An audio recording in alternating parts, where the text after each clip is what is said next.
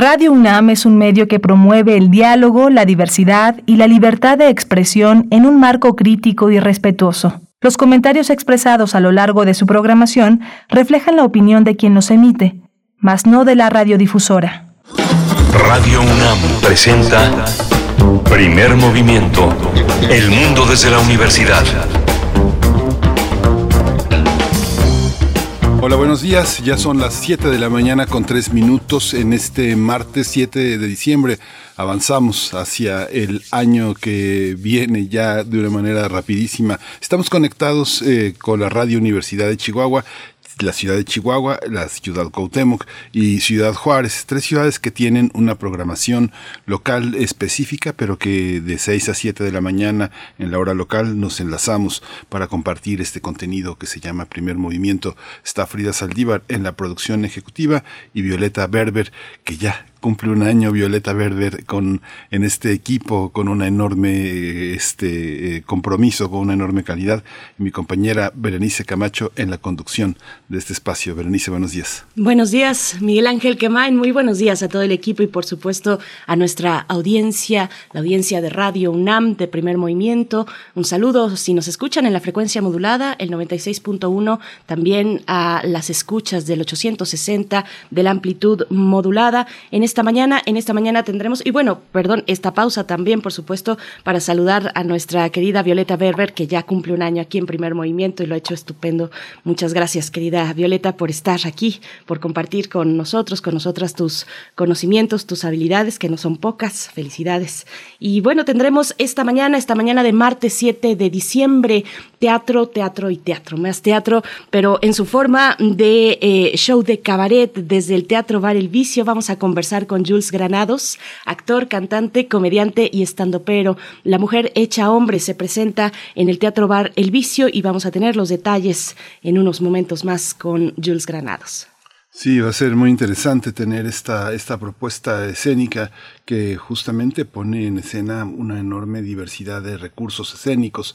Hoy vamos a tener a Pablo Romo en la transformación de conflictos. Vamos a hacer un balance de paz del 2021. Qué difícil. Pablo Romo es profesor de la Facultad de Ciencias Políticas y Sociales aquí en la UNAM. Es miembro del Consejo Directivo de Servicios y Asesoría para la Paz, Será Paz. Y bueno, es un experto en la materia de negociación y gestión de conflictos políticos y sociales en la Facultad de Ciencias Políticas y Sociales de la UNAM. Y hoy que es martes tendremos a Lorenzo Meyer, profesor investigador universitario, hablando de el escándalo de la sospecha, es así como titula Lorenzo Meyer su entrega de esta mañana, el escándalo de la sospecha, Gerst Manero y Santiago Nieto. Si ustedes se dieron una, una vuelta ayer, bueno, pues ya no por los diarios, ahora eh, tal vez directamente en redes sociales y con todo lo que, lo que se genera en torno a alguna nota, es el caso pues de estas investigaciones eh, mutuas entre la Fiscalía General de la República hacia Santiago Nieto y por otra parte también desde el momento en el que Santiago Nieto pues estaba como titular de la UIF eh, ya corría también una investigación sobre el fiscal de la República. Tanto el diario Reforma como el Universal pues publicaron ayer eh, eh, y encabezaron pues así en sus ocho columnas estas investigaciones. Así es que vamos a tener pues la perspectiva del doctor Lorenzo Meyer al respecto y en el aspecto internacional, hoy visitaremos eh, Barbados. Vamos a tratar de entender en qué consiste el espacio republicano que se ha construido. Es la república más nueva del mundo. Vamos a tratar el tema con la doctora Margarita Vargas Canales.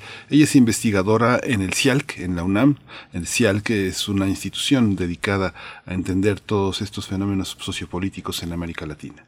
Tendremos la poesía necesaria. Hoy tengo el gusto de compartir con ustedes un poco de poesía. Para mí esta semana es una semana donde especialmente me gusta leer a Clarice Lispector porque se cumplen años tanto de su nacimiento, de su aniversario, como de su muerte. El 9, el 9 de diciembre falleció eh, Clarice Lispector a los 43 años de edad y un 10, nació un 10 de diciembre, así es que bueno, es una semana donde mm, eh, les invito a que se acerquen una vez más a esta gran escritora del Brasil y por ahí va la poesía necesaria de esta mañana. Mm, que nada menos. Eh, bueno, la mesa del día está dedicada a, la línea 12 del metro. Apareció un libro de la periodista Isela Laguna, se ha dado a la tarea de investigar y ofrece una versión de lo que pasó mediante los recursos de investigación que tiene un periodista y este libro pues se ha publicado y vamos a discutirlo, vamos a hablar con, con ella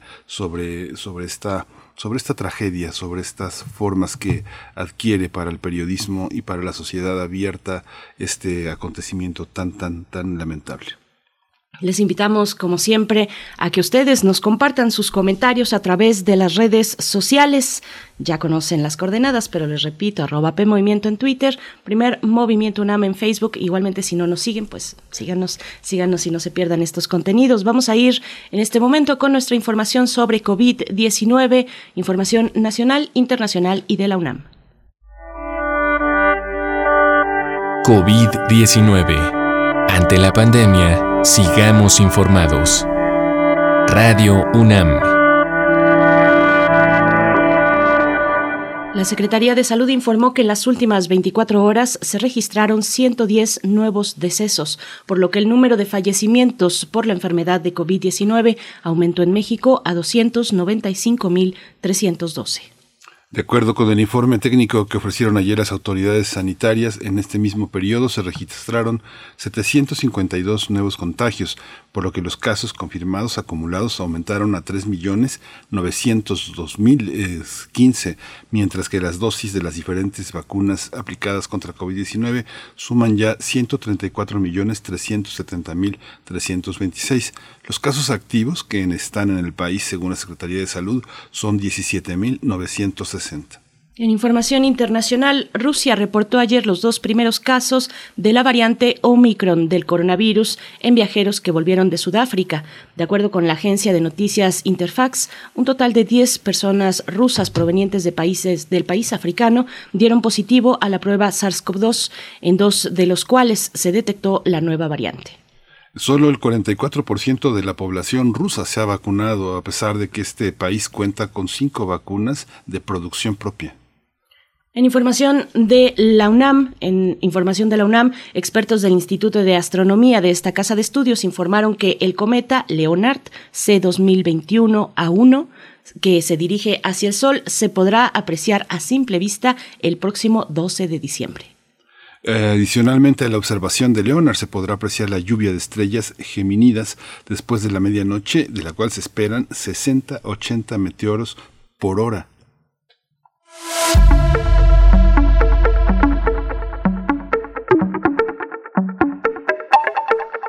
Vamos con recomendaciones culturales desde el Centro Cultural Universitario Tlatelolco que presenta hasta el 24 de abril la exposición titulada Pintar el lienzo de Tlaxcala, que busca recrear, las condiciones de colaboración entre artistas e historiadores que permitieron en el siglo XVI la creación de este lienzo pintado, pues sí, alrededor de 1550. Pintar el lienzo de Tlaxcala se va a poder visitar de jueves a domingo de 11 de la mañana a 5 de la tarde en el Centro Cultural Universitario Tlatelolco. Vamos a ir con música. Cuéntenos en redes sociales cómo amanecen este martes, ya entrados totalmente en diciembre. Vamos, ¿qué es lo que vamos a escuchar, Miguel Ángel? Vamos, hoy vamos a escuchar, um, tenemos en la, en la, en la mira esta, esta pieza que es de Miriam Makeba, Pata Pata.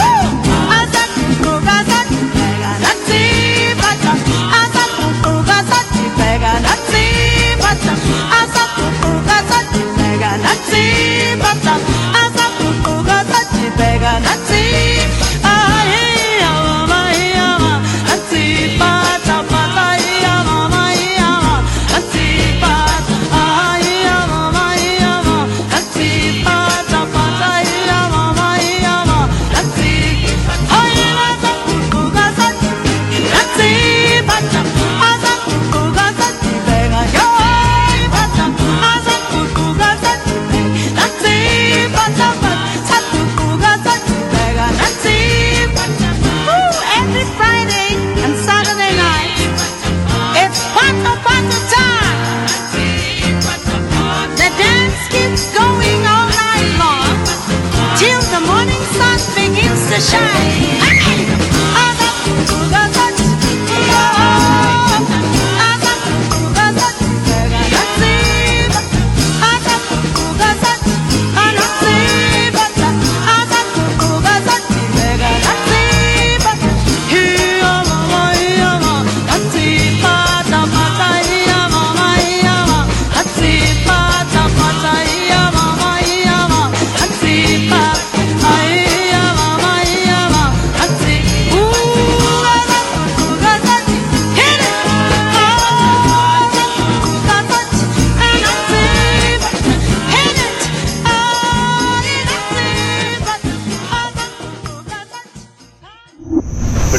Movimiento. Hacemos comunidad con tus postales sonoras. Envíalas a primermovimientounam.gmail.com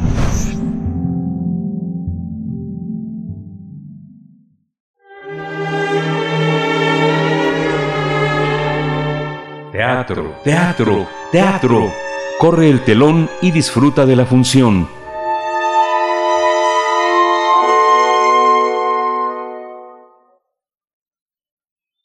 Jules Granados es la primera, única y auténtica vedette drag queen mexicana. Eh, presenta a la mujer hecha hombre bajo la producción de Teatrando como parte del ciclo cabaretero en el Teatro Bar del Vicio. Este personaje multifacético, irreverente y atrevido llega con ocurrencias desde el norte de la República, con el objetivo de divertir y entretener al público de todo el mundo. Jules es eh, masculinamente femenina y dispuesta a encontrar la manera de que todo aquello que está prohibido sea puesto sobre la mesa para reflexionar. Esta enorme, gran mujer barbona, además de ser cantante, es comediante, conductora y habladora. Sin duda, el mundo cambia y así que en la época de opiniones de cristal, esta vedette se las ingenia para hablar de todo lo que está vetado, debido a que le gusta hablar y analizar lo que sucede a nuestro alrededor. La Lupe, como es conocido este personaje, espera a todos los interesados en su cabaret bajo todas las medidas de seguridad sanitarias para que puedan disfrutar de esta experiencia. Las funciones se realizan los viernes 10 y 17 de diciembre a las 21 horas en el Teatro Bar ubicado en la calle, en el Teatro Bar El Vicio, ubicado en la calle Madrid 13, Colonia del Carmen, en Coyoacán. Vamos a conversar con Jules Granados, actor, cantante, comediante y estandupero. Ya está en la línea con nosotros. Eh, bienvenido, eh, bienvenida, Jules eh, Granados. gracias por estar aquí en Primer Movimiento. Muchísimas gracias, buenos días. Muchas, muchas gracias. Qué placer estar con ustedes. Gracias. Gracias, gracias Jules Granados y bienvenida Lupe también, la Lupe. Cuéntanos acerca de tu personaje, de tu trayectoria, cómo, cómo has ido construyendo y desarrollando la, la identidad como artista, la identidad de Lupe. Cuéntanos un poco de, de ese camino eh, ya recorrido y que llega pues al Teatro Bar el, el Vicio con este cabaret drag. Pues mira, yo... Eh yo le llamo que la lupe, bueno, le llamo que es una consecuencia, una consecuencia de consecuencias artísticas. Yo como Jules Granados, bendito Dios, tengo 23 años haciendo teatro y sobre todo teatro musical. Yo estudié en la ciudad de, soy de Chihuahua, pero estudié en la ciudad de Monterrey y me especialicé más en hacer comedia musical eh, con clases de danza, con eh, ballet, eh, canto, actuación, ¿sabes? Para poder combinar las tres cosas. Tengo 23 años haciendo teatro musical. Aquí tuve la oportunidad de hacer eh, eh Cats con el señor Gerardo Quiroz, el joven Frankenstein, Billy Elliot. Tengo mi experiencia es más en los escenarios de la comedia musical, pero hace algunos años incursiono en la comedia del stand-up, me da la oportunidad, me gusta y aparte me resulta un poco fácil, porque soy de, soy de palabra fácil, como puedes ver. Entonces me resulta muy fácil y lo combino con el tiempo. Y ahora sí que todo lo que se ha ido sumando. También hace unos años empiezan las invitaciones de deberías de ser drag. ¿No te gustaría ser drag queen o incursionar? Y a mí me parecía muy fuerte porque soy un hombre de 1,93, soy un hombre muy alto, eh, rapado, con barba, entonces era muy agresiva, es muy agresiva mi imagen y pensé que vestido de mujer iba a ser más agresivo y resultó que la combinación eh, daba a un personaje bastante chistoso, bastante fuera de serie, digamos. Ha, gustado mucho que no soy una drag queen o una representación de una mujer con peluca y con, cosas muy afeminado, muy afeminado, no, al contrario, soy un hombre, siempre digo que soy como un recolector de guanábanas vestido de mujer. Entonces he juntado todos esos 23 años de teatro, más la comedia del stand-up, más todo lo que se ha ido sumando, y de ahí nace la Lupe. Ahora sí que es un, es un, es un juego de todo, digamos. Esta idea que pones en cuestión, la, eh, la feminización de eh, la figura del drag, eh, del travesti, ¿por qué, ¿por qué ponerla en jaque? ¿Qué, qué, ¿Qué clase de mujer es la que está en juego? ¿Es una mistificación más de lo femenino desde un lado en el que se defiende una forma de diversidad?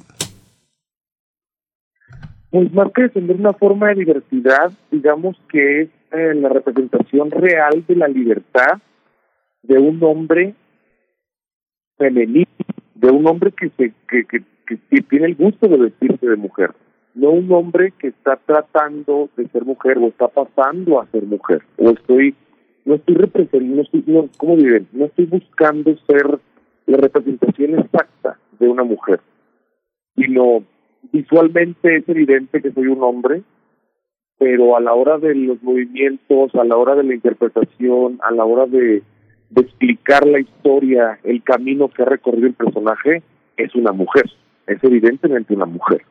Entonces yo creo que juego mucho con la con la diversidad, pero voy voy de un extremo a otro, porque sí tiendo a ser muy femenino y los vestidos son muy muy llamativos, pero a veces el personaje llega a ser un poco, digamos, más agresivo y masculino. Voy de los negros a los blancos sin, sin, sin quedarme estacionado ni tipificarlo de una sola manera, no, voy de todo a todo, digamos. Pero, Jules Granados, ¿el drag queen se puede permitir todas esas, eh, mm, digamos, expresiones eh, diversas, ¿no? Eh, esto que men mencionas, soy masculino, tengo esta altura, soy, soy hasta de alguna manera visualmente puedo resultar agresivo. ¿Cómo, ¿Cómo convive? Eh, cuéntanos tal vez un poco más de eh, qué es el drag queen, incluso para aquellos que, que, no, que no identifican eh, específicamente de qué estamos hablando, cómo se ha transformado esa escena hoy en México. ¿Se permite, pues, o bueno, no es que alguien tenga que dar permiso, sino que se dan estas expresiones muy diversas dentro del, drag, del drag queen, ¿no? Sí, mira, el drag queen realmente ya con el, en Estados Unidos tiene 60 años, en Estados 40, 50, más de 40 años tiene Estados Unidos. En México y en Latinoamérica apenas está, eh, estamos en pañales realmente, llegando esa moda. También en Europa son de toda la vida. Eh, entonces, eh, encontrar como una explicación exacta o un, un, una forma exacta de hacerlo es una es demasiado vasta la, la, la, la gama de oportunidades que se da. Y sí, el drag queen te permite ahorita, en este momento, todo. Eso es, es, la, es la representación, yo le digo que es la exaltación del alter ego. Porque a veces tenemos, eh, la gente obviamente todavía no sabe, piensan que es solamente el interpretar a una mujer o es la exaltación de una mujer. Y no, es la exaltación de lo que tú quieras hacer. Realmente porque ahora también hay mujeres, las mujeres pueden ser drag queens, hombres pueden ser drag queens, mujeres pueden ser drag queens, pero más parecidos a un hombre. Eh, ¿Sabes? No hay, realmente, eso permite la gama del drag queen. Todo está permitido, todo se vale. Pero es la exaltación del alter ego. Todo eso que tú soñaste, bueno, así le digo yo, ¿verdad? Todo eso que tú soñaste cuando estabas pequeño, o que fantaseabas, o que jugabas, o a mí me gustaría ser un superhéroe eh, con peluca verde, y que todo se puede.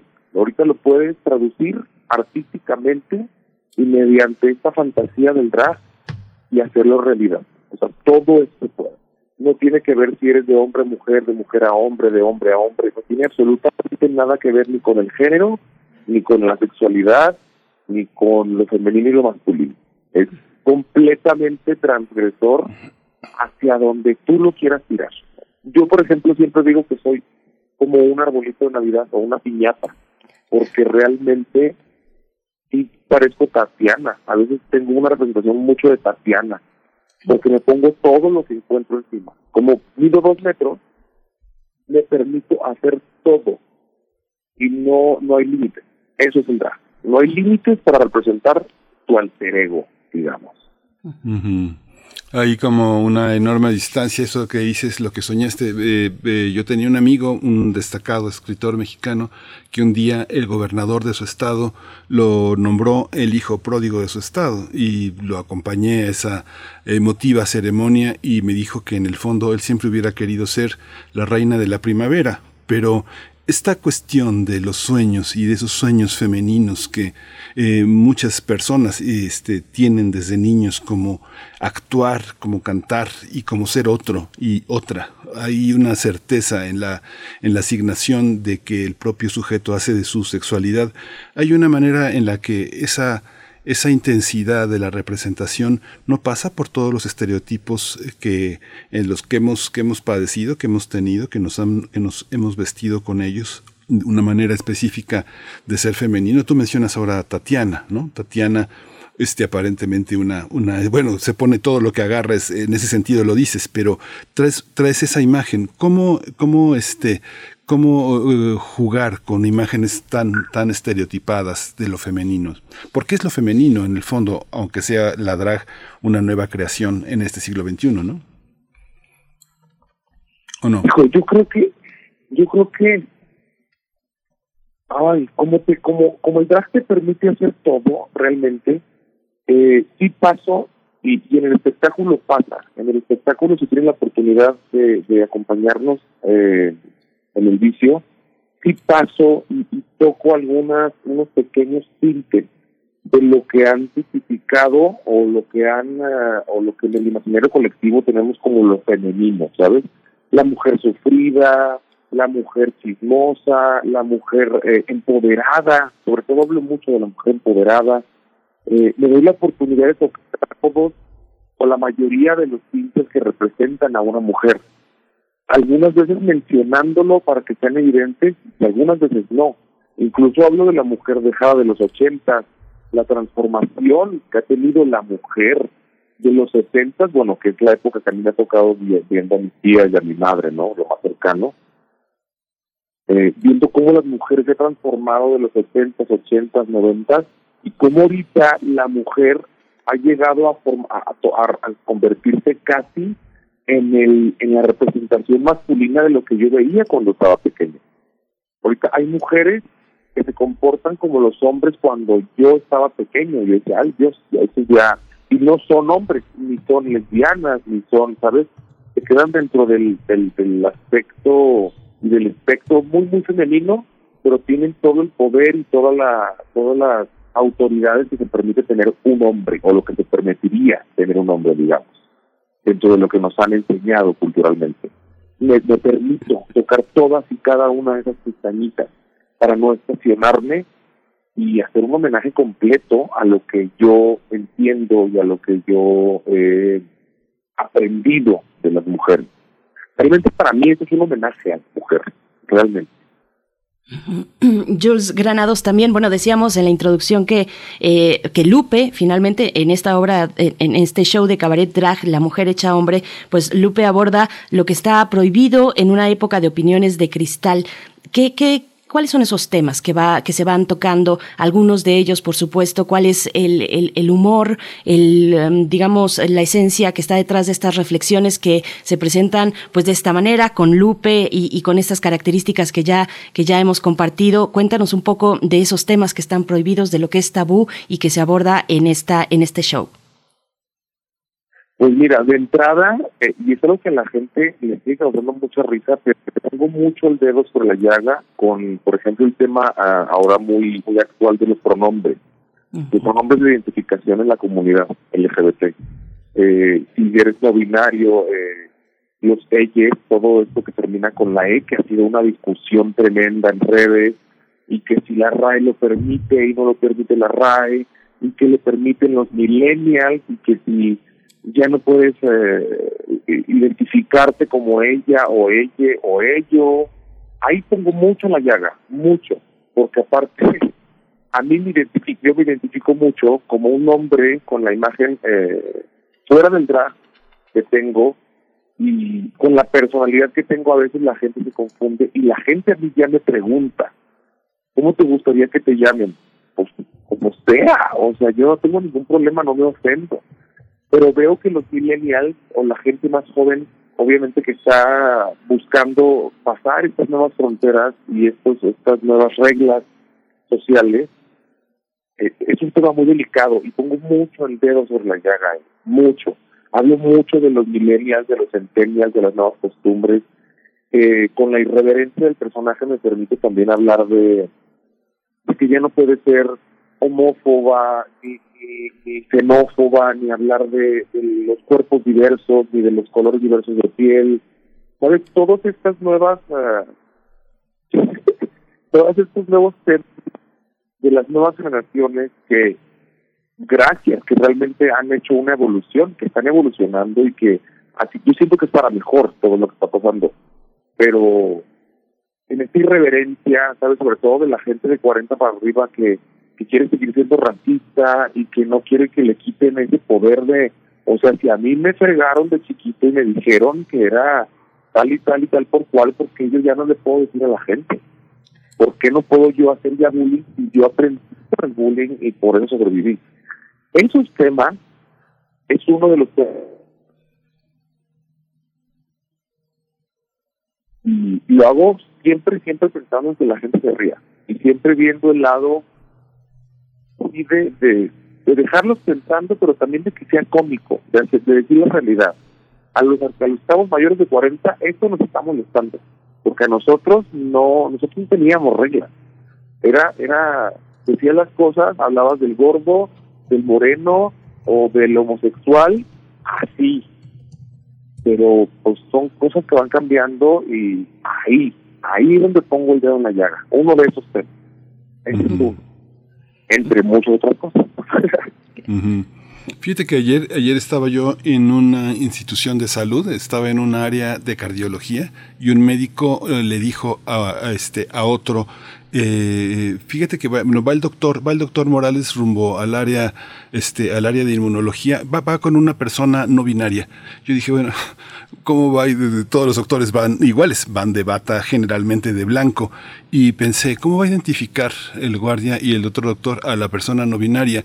¿Cómo se construyen estas identidades? Ahora que hablas de la homofobia, pues puede haber tatufobia o este o persinfobia. Hay una serie de fobias incluso a personas del PRI o personas de Morena. Hay fobias eh, generalizadas. ¿Cómo, ¿Cómo jugar con estas representaciones en lo cómico sin que sea peyorativo, sin que sea una discriminación, una etiqueta eh, machista, sexista, esclavizante a una, a una forma de identidad, Jules? Pues mira, eh, en el desarrollo del espectáculo, desde el principio, desde que comienza el espectáculo, trato de ser muy específico con lo que va a pasar con la gente, porque a veces piensan o a veces se entiende que el espectáculo es como si fuera una obra de teatro per se, como un teatral. Y la verdad es que un pequeño concierto, el concierto, variedad eh, musical, cómico, es todo un yo le digo, perdón por la expresión, pero es un chile con queso, como decíamos en, mi tierra. Y cuando toco estos temas, lo trato de hacer desde mi conocimiento, desde haber investigado y saber, porque realmente, y lo confieso, yo estos temas y estos, eh, ahora tantos títulos de lo no binario, del sexo fluido, de etcétera, etcétera, no los entendía ni yo. Siendo parte de la comunidad, no sabía, no sabía de qué estaban hablando. O sea, yo me identifico como un hombre homosexual y ya.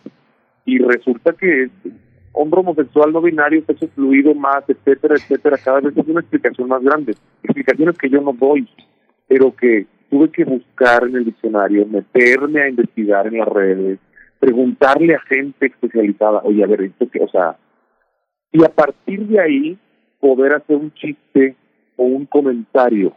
Y desde el, desde el principio del espectáculo les explico que ustedes se van a sentir ofendidos con un hombre que parece judicial de la PGR, vestido de mujer y se van a ofender por lo que yo diga, se van todos a terapia. Porque no, o sea, yo entiendo que haya una definición y entiendo que haya una explicación de todo, pero finalmente es, es comedia y la comedia no, la comedia es transgresora, la comedia pasa. La comedia no es para pensar, ni la comedia no es para reflexionar, ni para educar a nadie. La comedia es para reírnos, finalmente. Entonces lo hago con mucho respeto, pero siempre lo hago explicándole a la gente lo que va a pasar. Que nadie se vaya a sentir ofendido, porque lo que va a pasar en el espectáculo es solamente una justificación para sacarte de tu casa, que dejes de ver la televisión y te vengas a reír en un espectáculo en vivo. Cuando se tocan esos temas, todo el respeto y gracias a Dios y gracias al teatro, al Dios del teatro, nadie se ha sentido ofendido porque siempre lo hago, aparte desde mi trinchera. O sea, no no creo que nadie se ofenda. O sea, ¿cómo te vas a ofender de un hombre o de un, de un artista, digamos, de un drag queen con mi aspecto? Si te ofendes por lo que yo llego a decir, pues yo creo que tienes un problema ahí de, de autoestima muy fuerte, que no es mi culpa, que no lo puedo tratar yo, que lo tienes que tratar en terapia, y aparte tampoco lo haría yo jamás en un modo realmente ofensivo y directo. Ya realmente ofender a alguien o a la, al público no me lo permito y no lo haría. Entonces, te digo, voy de los negros a los blancos. Eh, Jules Granados, bueno, me quedo pensando, por supuesto, en la comedia, eh, que es un ámbito sumamente político y, bueno, que hemos tenido recientemente, eh, pues, muchos momentos de, debate, de debate público, básicamente en torno a la comedia, en torno a los objetos de la comedia, de quién se ríe la comedia.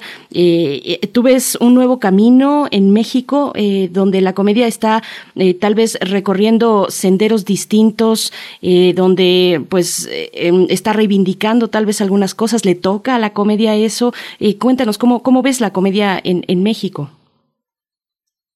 Pues está evolucionando. Eh, gente está, igual que el drag, ¿eh? igual que el, arte del drag, son em, sobre todo el stand-up, digamos, esta parte de la comedia de pie que está hace unos ocho años. Tiene ocho años en México que se está desarrollando en Estados Unidos, como lo mencioné hace un, momento, en Estados Unidos tiene 60 años. Hay exponentes del stand-up de hace 60 años. Y en México tenemos apenas, digamos, de Franco Escamilla y Sofía Niño de Rivero para acá, que es lo que la gente conoce. Entonces, realmente está evolucionando porque de pasar de ser una comedia tradicional que conocíamos con los comediantes como Jorge Falcón, el de la cola de caballo, estos Polo Polo, digamos, estos grandes comediantes de México de los chistes, que erróneamente les decimos comediantes tradicionales. A, incluso en la televisión, eh, lo que más tenemos presente es eh, el Chavo del Ocho, digamos, los programas de Jorge Ortiz de Pinedo. Esa comedia que estaba tan plantada en el, en el en el colectivo y en todos, o sea, realmente en la cultura mexicana eso es lo que conocían como comedia. Y de ocho años para acá se ha venido transformando en hacer comedia con más transgresión, con, con otros tintes, con tintes políticos, con tintes sociales, con tintes económicos, con tintes hasta deportistas. Ya la comedia ya abarca todos los temas y no desde la bobería ni desde una comicidad simple, ya tiene un poco más de... Pues voy a inventar una palabra, pero eh, soy comediante, desde la pensancia del mexicano. Ya, ya puedes, ya tenemos una gama más grande de comediantes que, hablan de temas diversos, aparte que se meten más en lo íntimo, en la identificación íntima de la gente, porque finalmente la comedia está en dos eso, la identificación. Cómo el público se identifica con las cosas a nivel personal que está contando el comediante, ya sea de su casa, de su esposa, de sus hijos, de la política, e incluso ver cómo evoluciona eh, mi paisano, digamos, un gran exponente de la comedia, Chumel Torres, cómo se ha metido tanto en la política, cómo se mete y cómo ha sido picoso y los los pues, todo lo que ha dado de hablar ha dado para hablar, digamos, todo lo que en lo que se ha metido Chumel es un ejemplo de muchos, eh, pero ya teníamos un Trujillo también antes. Entonces, la evolución de la comedia ahorita realmente ha sido incluso un golpe porque hay gente que se siente ofendida, eh, como que esos temas no dan risa y porque está hablando de, genitales y porque está hablando de tanto tan fuerte, la comedia no era así como todo tiene que evolucionar, como todo tiene que evolucionar. Y sí, es nuevo, estamos en pañales, en pañales, en pañales en cuanto al stand completamente, con ocho años apenas. Falta que el stand todavía se divida en todas las ramas posibles que en otros países ya está. Entonces, apenas estamos empezando. Y si voy de la mano con el arte del drag, bueno, esto esto es estamos realmente también en pañales pero pero creo que como mexicanos y como cultura latina vamos bien porque estamos haciendo nuestra propia nuestra propia identificación de la comedia estamos dándole nuestros propios tintes e incluso nuestra propia forma de hacerlo porque sí los mexicanos hemos cambiado el estilo y la estructura a nivel técnico de la escritura digamos del arte de escribir comedia lo hemos cambiado, lo estamos cambiando. Las reglas de cómo se debe de hacer, porque como buenos mexicanos tenemos que ponerle nuestro, nuestro, ¿sabes? Nuestro chile, cebolla y tomate para que, para que nos identifique un poco más. Ahora que haces, eh, que buscas también hacer un poco de historia, eh, yo te, propondría eh, una breve reflexión, Jules, sobre tres figuras. hay una que es Francis, ¿no? Este, este Francisco, este campechano que vivía en el patio de atrás de Francis, como ella decía, y por otra parte que bueno que se dedicó a hacer imitaciones de Selena de este de Susana Zabaleta, de Tatiana, de Mónica Naranjo, este, eh, finalmente hay una imitación. Y del otro lado, hay una, hay una figura que yo no sé si lo ubicas, me imagino que sí, Osvaldo Calderón, eh, la superperra, ¿no? Que hay una parte de las superperras que es una parte muy, muy importante y muy interesante, que justamente es el escarnio, es este, es esta teatralización del mundo gay eh, totalmente ironizado, con juegos de, ironía y de escarnio muy poderosos. Y del otro lado, otro gran actor, que es este Tito Vasconcelos, que es una de las figuras yo creo, fundadoras y, quien ha generado espacios para la comunidad artística que ha tratado de trabajar el cabaret, pues yo creo que es de los prácticamente, eh, pues uno de los iniciadores más importantes. ¿Qué piensas, eh, pensando en esas, en esas tres figuras, tres momentos, tres cosas tan distintas de este, de este trabajo? Bueno, estás mencionando a tres de los de los pilares, digamos, si no es que de las de los exponentes más grandes que hay, desde el travestismo, transformismo, cabaret, eh, cabaret político, cabaret drag, o sea, realmente el maestro Tito, la superperra, que es Osvaldo y, y Francis, que en paz descanse, a, eh, eh, le tocó aparte empezar en una época en los noventas, digamos, o noventas, ochentas, en épocas donde no tenían ni la facilidad ni la apertura que estamos teniendo hoy. Hoy, imagínate, estoy teniendo eh, una entrevista con ustedes a nivel masivo en un canal como el de ustedes, con contacto, ¿sabes? Con, con, pues con el nivel que tienen ustedes de hablar, poder hablar de esto. Antes no se consideraba un arte ser travesti. En los hace 40 años, hace 30 años, ni ser drag, ni, ni, el cabaret incluso tuvo mal visto en alguna ocasión. Entonces imagínate el, el, el, lo que han hecho estos estos exponentes, la brecha que han abierto en, en el tiempo en el que empezaron, con la fuerza con la que empezaron y el legado que nos han dejado. Y son tres de, de muchos que están que están en el en el en el medio. Estás dándome el, los tres nombres, yo creo que de de 15 que podríamos, porque también está el maestro Darío Tapié, está Alejandra Bogue, está este Carlos Violeto, eh, eh, bueno, hay infinidad de artistas que eh, dentro de su gama han dejado un legado muy importante. Legado que desgraciadamente, como te digo, los mexicanos y las nuevas generaciones de los chicos mexicanos la no la conocen, no la conocen. Los que estamos un poquito más pasando los 30 a los 35, hemos tenido que irles recordando a las nuevas generaciones quién les pavimentó la calle, quién salió a luchar por esos derechos desde lo artístico hasta lo público y lo social. Hemos ahora, es nuestra responsabilidad seguirle recordando a la gente y a las nuevas generaciones que hubo alguien por los que ahora tenemos la facilidad de poder hacer lo que nos gusta. Porque ahora tenemos el boom de las drag queens, pero yo me acuerdo que Francis, pues, tiraba golpes sola y se subía y se subió al barco y lo defendió de una manera magistral hasta el día de su muerte y logró lo que nadie había logrado. O sea, había, hacía shows en el Blanquita lleno de, eh, con un público meramente heterosexual, digamos, ¿no? En su momento. Eh, igual la superperra, igual el maestro Vasconcelos. Sea, lo que han ido haciendo nos pavimentaron la calle para que pudiéramos pasar y que las cosas que están sucediendo ahora a nivel artístico dentro de la comunidad trans, LGBT y, y drag sean realidad y sean posibles. Porque si no fuera por ellos, ahorita seguiríamos luchando, eh, seguramente.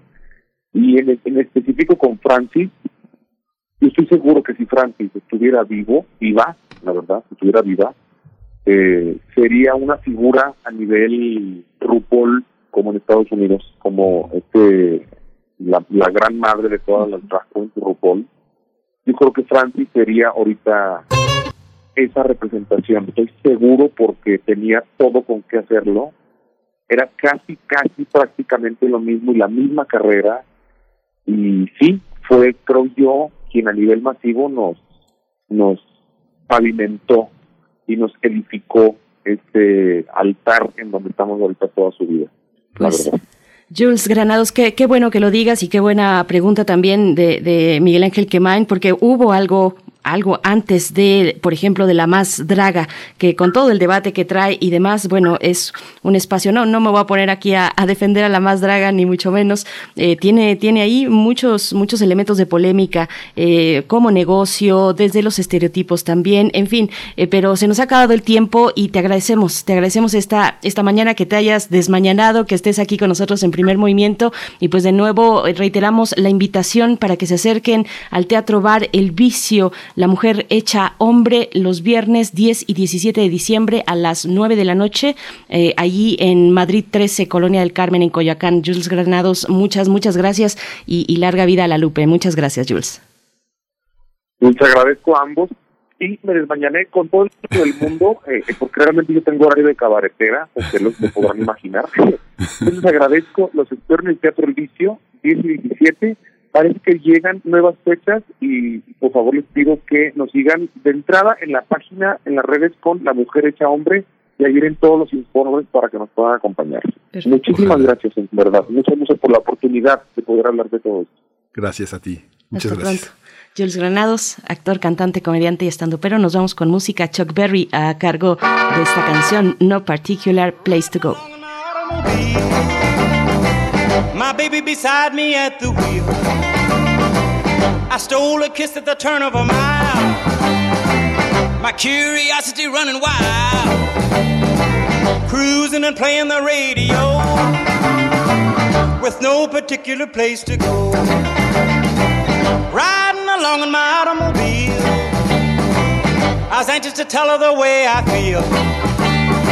So I told her softly and sincere, she leaned and whispered in my ear, cuddling more and driving slow, with no particular place to go.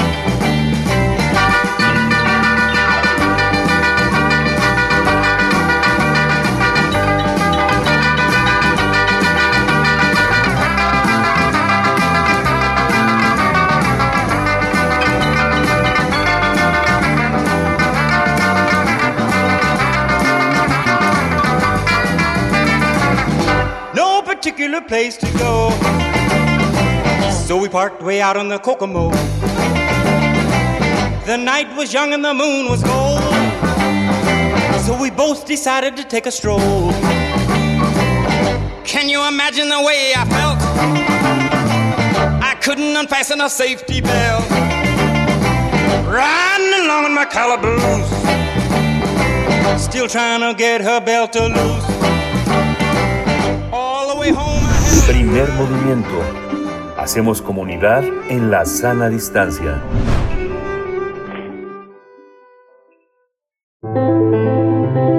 Transformación de conflictos. Damos la bienvenida a Pablo Romo, como cada 15 días en martes nos acompaña en este espacio para hablar de la paz. Y bueno, Pablo Romo, miembro del Consejo Directivo de mm, Servicios y Asesoría para la Paz, Serapaz en México, profesor de la Facultad de Ciencias Políticas y Sociales de la UNAM, para hacer un balance de la paz de este año 2021 que está llegando ya a sus últimos momentos. Nos encontramos ya en esa temporada de hacer balances y recuentos. Querido Pablo Romo, ¿cómo estás? Buenos días. ¿Qué tal? Muy buenos días. Pues en efecto, este, buenos días a ti, al auditorio, Miguel Ángel. Este, eh, sí, estamos, eh, en, digamos, en eh, el sentimiento de un año largo, un año, este, que pareciera que no iba a terminar, con muchas cosas y pues em, empiezan los balances, este, quizá de forma anticipada, pero nos ayudan un poco a reflexionar sobre todo en estos días, eh, digamos, eh, cercanos ya al fin de, de las actividades en la UNAM, por ejemplo, donde aprovecho para saludar a mis estudiantes que prometieron escucharme al menos el último día de clases. Saludos. al menos el último día, eso prometieron. Eh, hacer un balance de la paz y em, y sobre todo en el contexto del Día de los Derechos Humanos, el Día de, eh, de, Derechos Humanos, que todos estamos haciendo reflexiones en torno a esto, me parece importante considerar a la paz como un derecho paraguas, un derecho fundamental de los derechos humanos, el derecho con el cual este, todos los derechos van a, tener una, este, una expresión positiva. Hay que recordar el la Declaración Universal de los Derechos Humanos, justamente en su parte introductoria nos, habla, nos habla justamente en orden a generar paz este, en un contexto de guerra profundo que estaba terminando, había un gran anhelo de paz y a partir de ahí empieza la Declaración de los Derechos Humanos. Pues en este contexto hay que hablar hoy de un balance de paz en el 2021. Evidentemente, habría mucho que decir y van muchos eh, eh, comentaristas, opinadores, expertos a hablar de grandes temas importantes que quizá en otro momento pudiéramos recuperar, el COVID y la paz, los grandes temas como hay que recordar, este fue el año de la toma del Capitolio, este que pareciera que fue hace muchos, muchos años, este fue este año, este tenemos eh, Afganistán, la salida de Afganistán, la gran tensión en Ucrania, el golpe de Estado en Sudán, la crisis consuetudinaria en Siria, la crisis migratoria, eh, la COP, la gran eh, cumbre de la crisis climática que nos está eh, interpelando y diciendo habrá violencias y conflictos incrementados si no se atiende el tema a tiempo de la, de la crisis climática. Habría también que hablar de, temas importantes como eh, son eh, las elecciones, por eh, capacidad de muchos países que sí han podido procesar este políticamente sus conflictos, sus diferencias y otros que han abusado o que han generado grandes tensiones en contextos electorales como Nicaragua, por ejemplo. Pero me gustaría más centrarnos en nuestro país y hablar un poco eh, en particular de dónde se ha logrado la paz, que creo que esto es un anhelo permanente y que considero que en un balance siempre a veces se subrayan las cuestiones negativas, las cuestiones este, trágicas, los choques, los, las explosiones y los muertos. Y creo que podemos hablar eh, hoy eh, con cierta serenidad y alegría de, que en muchos lugares en el país se han logrado este, em, avanzar en términos de paz. ¿En dónde se ha logrado esto? Me pueden preguntar. Bueno, en donde ha habido este, comunidades organizadas, en donde ha habido participación eh, de la población, de los vecinos y donde los políticos representan de alguna manera la voz de local, la voz de los vecinos y de las comunidades o de la comunidad. Donde, donde se ha logrado la paz, en donde eh, la policía es cercana, donde la policía este, puede ser de cercanía o policía comunitaria, son conocidos, son amigos, son gente cercana y que eh, cumple con su deber. Eh, ¿Dónde se consigue la paz? ¿Dónde se está avanzando en este ideal, en esta agenda política de la paz? En donde ha habido capacidad para abordar los conflictos de una manera en donde las violencias eh, se han desescalado y donde la transformación de los conflictos, la solución de los conflictos o la gestión política, social y técnica para eh, transformarlos y llegar a puertos seguros es, ha sido posible, donde han dado la puerta al diálogo, a la concertación y ahí ha avanzado la paz. ¿En dónde más en México ha avanzado la paz? Pues donde ha habido expresiones de transparencia eh, eh, y donde ha habido rendiciones de cuentas, donde las autoridades y los políticos han eh, este, transparentado su actividad y donde han generado posibilidades de que se le escrute y se le cuestione sobre cualquier tema. En donde las armas no han hablado sino los políticos, eh, los representantes populares, donde la gente puede hablar. ¿En dónde más? ¿En dónde más ha avanzado la paz en este 2021? En donde se respetan las identidades. Hay muchas localidades, muchos pueblos, muchas este, eh, eh, colonias, muchas ciudades en donde se ha avanzado mucho en este tema, lo oíamos hace rato en la entrevista pasada de aquí en Radio UNAM, en donde los eh, propios pobladores se respetan entre sí en su diversidad o en sus diversidades, en donde los vecinos se aprecian y se reconocen, en donde las mujeres participan activamente y son reconocidas como parte fundamental de la construcción de la paz y del tejido social. Lo vemos, por ejemplo, en comunidades como en Oaxaca, en donde la presencia de los mushes en muchos lugares es reconocido, o en donde en otras comunidades, en donde los artistas, por ejemplo, son, este, pues, eh, de alguna manera tienen un lugar especial, o donde las personas de la tercera edad, eh, este, se les tiene más consideración, o donde se construyen espacios para que los jóvenes puedan este, desarrollar actividades deportivas, qué sé yo. Ahí ha avanzado la paz. La paz también eh, ha avanzado en donde hay un reconocimiento y respeto de los territorios, donde eh, se cuida a la naturaleza y se respeta el territorio, no se devasta.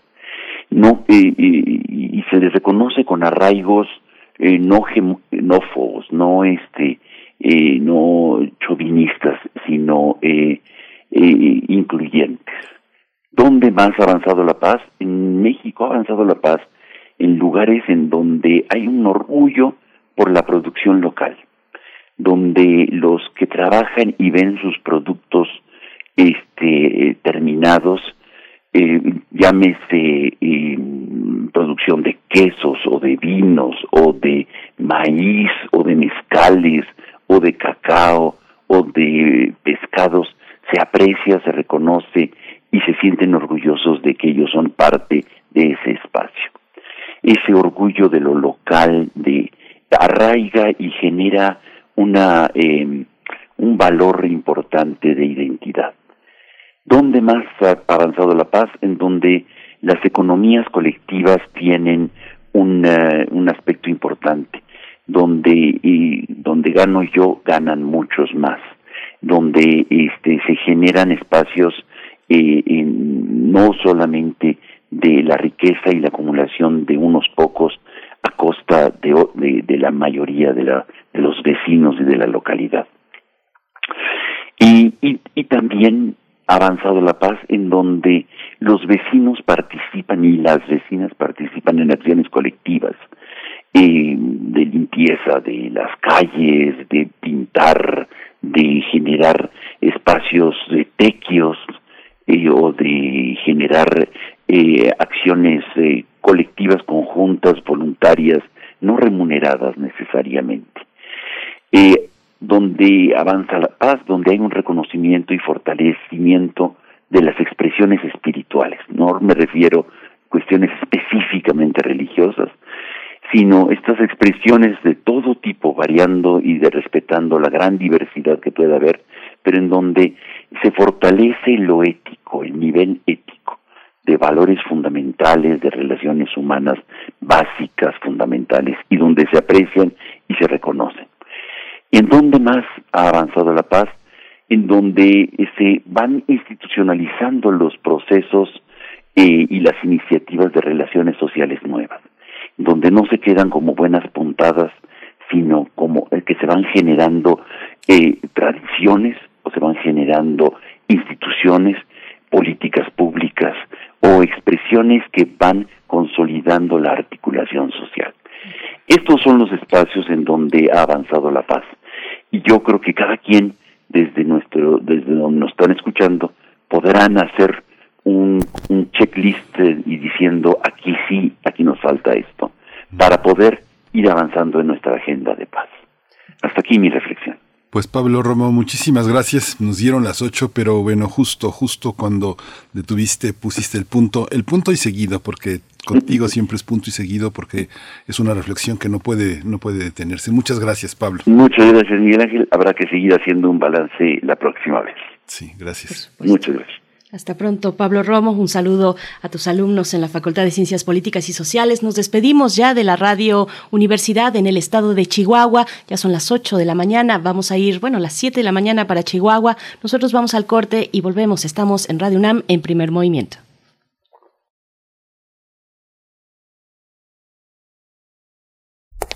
Hace tiempo que la sala Nezahualcóyotl se siente vacía pero este parece un buen momento para recuperar terreno y regresar a los espacios que nos esperaban con los brazos abiertos.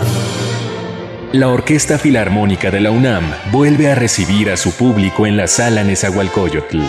Consulta el protocolo COVID para asistir a los conciertos en música.unam.mx diagonal protocolo-COVID o escúchalos a través de Radio UNAM todos los domingos a las 12 horas.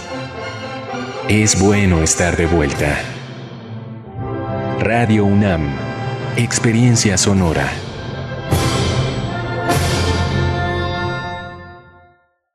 Habla Alejandro Moreno, presidente nacional del PRI. En el PRI impulsamos a los jóvenes para que puedan emprender y abrir su negocio. Trabajamos para que ningún comercio tenga que cerrar sus puertas. En el PRI sabemos de los grandes esfuerzos de las mujeres para sacar a la familia adelante. México saldrá adelante sin que nadie se quede atrás. Somos centrones. En el PRI, la familia antes que todo. PRI Dos tazas de raticida. ¿Raticida? Una taza de gasolina. ¿Gasolina? Remover con tres cucharadas de ácido sulfúrico. Agregar media onza de amoníaco y cocinar a fuego lento. No importa qué droga química te metas, todas están hechas con veneno y de todas formas te destruyes. Mejor métete esto en la cabeza. Si te drogas, te dañas. Ups, creo que se nos pasó la mano de acetona. Si necesitas ayuda, llama a la línea de la vida. 800-911-2000. Gobierno de México. Hipócrates 2.0 Mantenerse informado es parte importante de la vida. La información nos da la oportunidad de tomar las mejores decisiones, principalmente para la salud. Soy Mauricio Rodríguez, conductor de Hipócrates 2.0, donde cada semana llevamos para ti los mejores contenidos y especialistas en materia de salud. Escúchanos. Hipócrates 2.0, martes a las 18 horas, por Radio UNAM. Experiencia Sonora.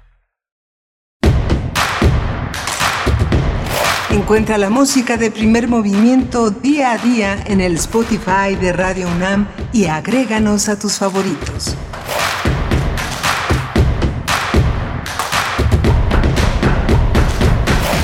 Muy buenos días, estamos de vuelta en primer movimiento en Radio UNAM, hoy que es martes 7 de diciembre, ya 7 de diciembre de 2021, este año pues está contando sus últimos días, son las 8 con 3 minutos de la mañana, la hora del centro del país, nos también sumamos a la Radio Nicolaita en estos momentos durante esta hora a partir de, de 8 a 9 de la mañana en el 104.3, así es que tenemos esa oportunidad de enviar saludos, de hacer comunidad con Morelia y con la Universidad Michoacana de San Nicolás de Hidalgo. Acá en Ciudad de México se encuentra Frida Saldívar en la producción ejecutiva, Violeta Berber, la cumpleañera, cumpliendo un año aquí en primer movimiento en la asistencia de producción, y Socorro Montes, tres mujeres allá en cabina, Socorro Montes en los controles técnicos a cargo de la consola, Miguel Ángel Quemain en la conducción. Querido Miguel Ángel, qué buen programa hemos tenido hasta el momento. ¿Cómo estás? Sí, muy interesante, muy interesante. Buenos días a todos los radioescuchas, buenos días a nuestros amigos allá en Michoacán, en Morelia, en esta gran ciudad en este gran espacio, en este gran espacio para la Universidad Nicolaita.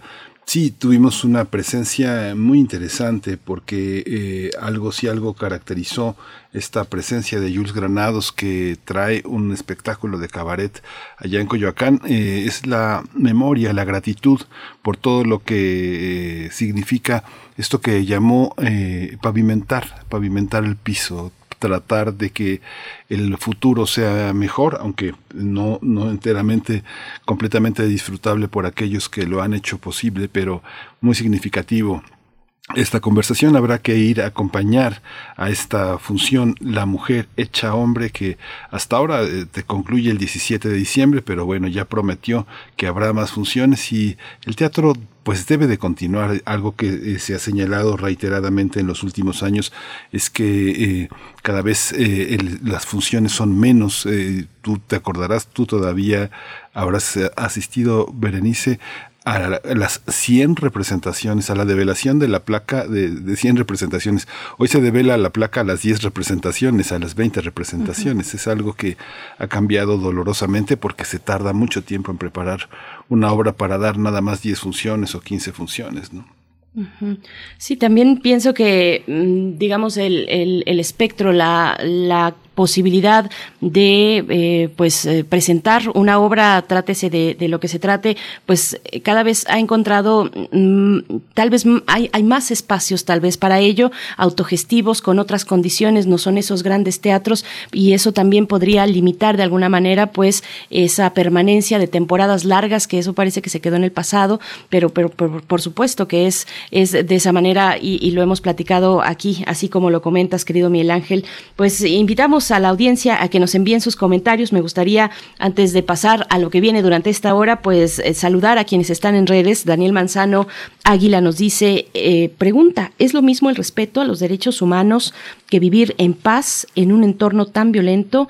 Casi en todos los ámbitos. No sé si entiendo bien esa pregunta, querido Daniel, eh, y, qué opinan eh, pues el resto de los radioescuchas, pero bueno, los derechos humanos finalmente son una pauta para proteger desde las leyes las condiciones para una vida digna, pero por supuesto que hay muchos caminos y que si se respetan los derechos humanos, pues habrá una consecuencia, pues una una eh, una vida en consecuencia, pues del lado de esas de esas perspectivas, pues muy, occidentales, no necesariamente tiene que, eh, digamos, eh, no es la única ruta de llegar a la paz o de tener momentos de paz, pero bueno, gracias Daniel por por este comentario, por esta pregunta también.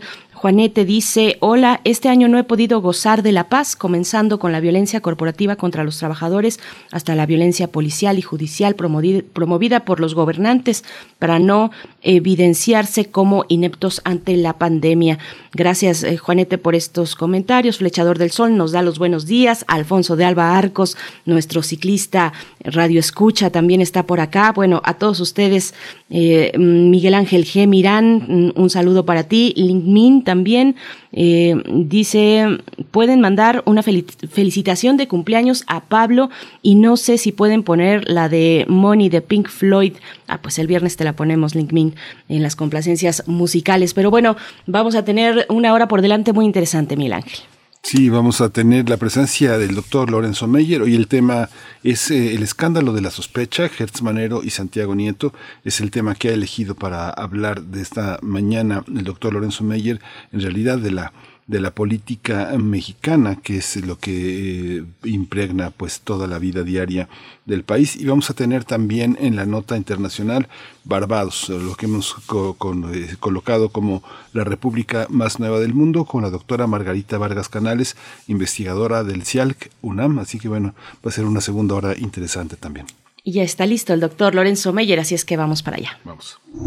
Primer movimiento Hacemos comunidad con tus postales sonoras. Envíalas a primermovimientounam.gmail.com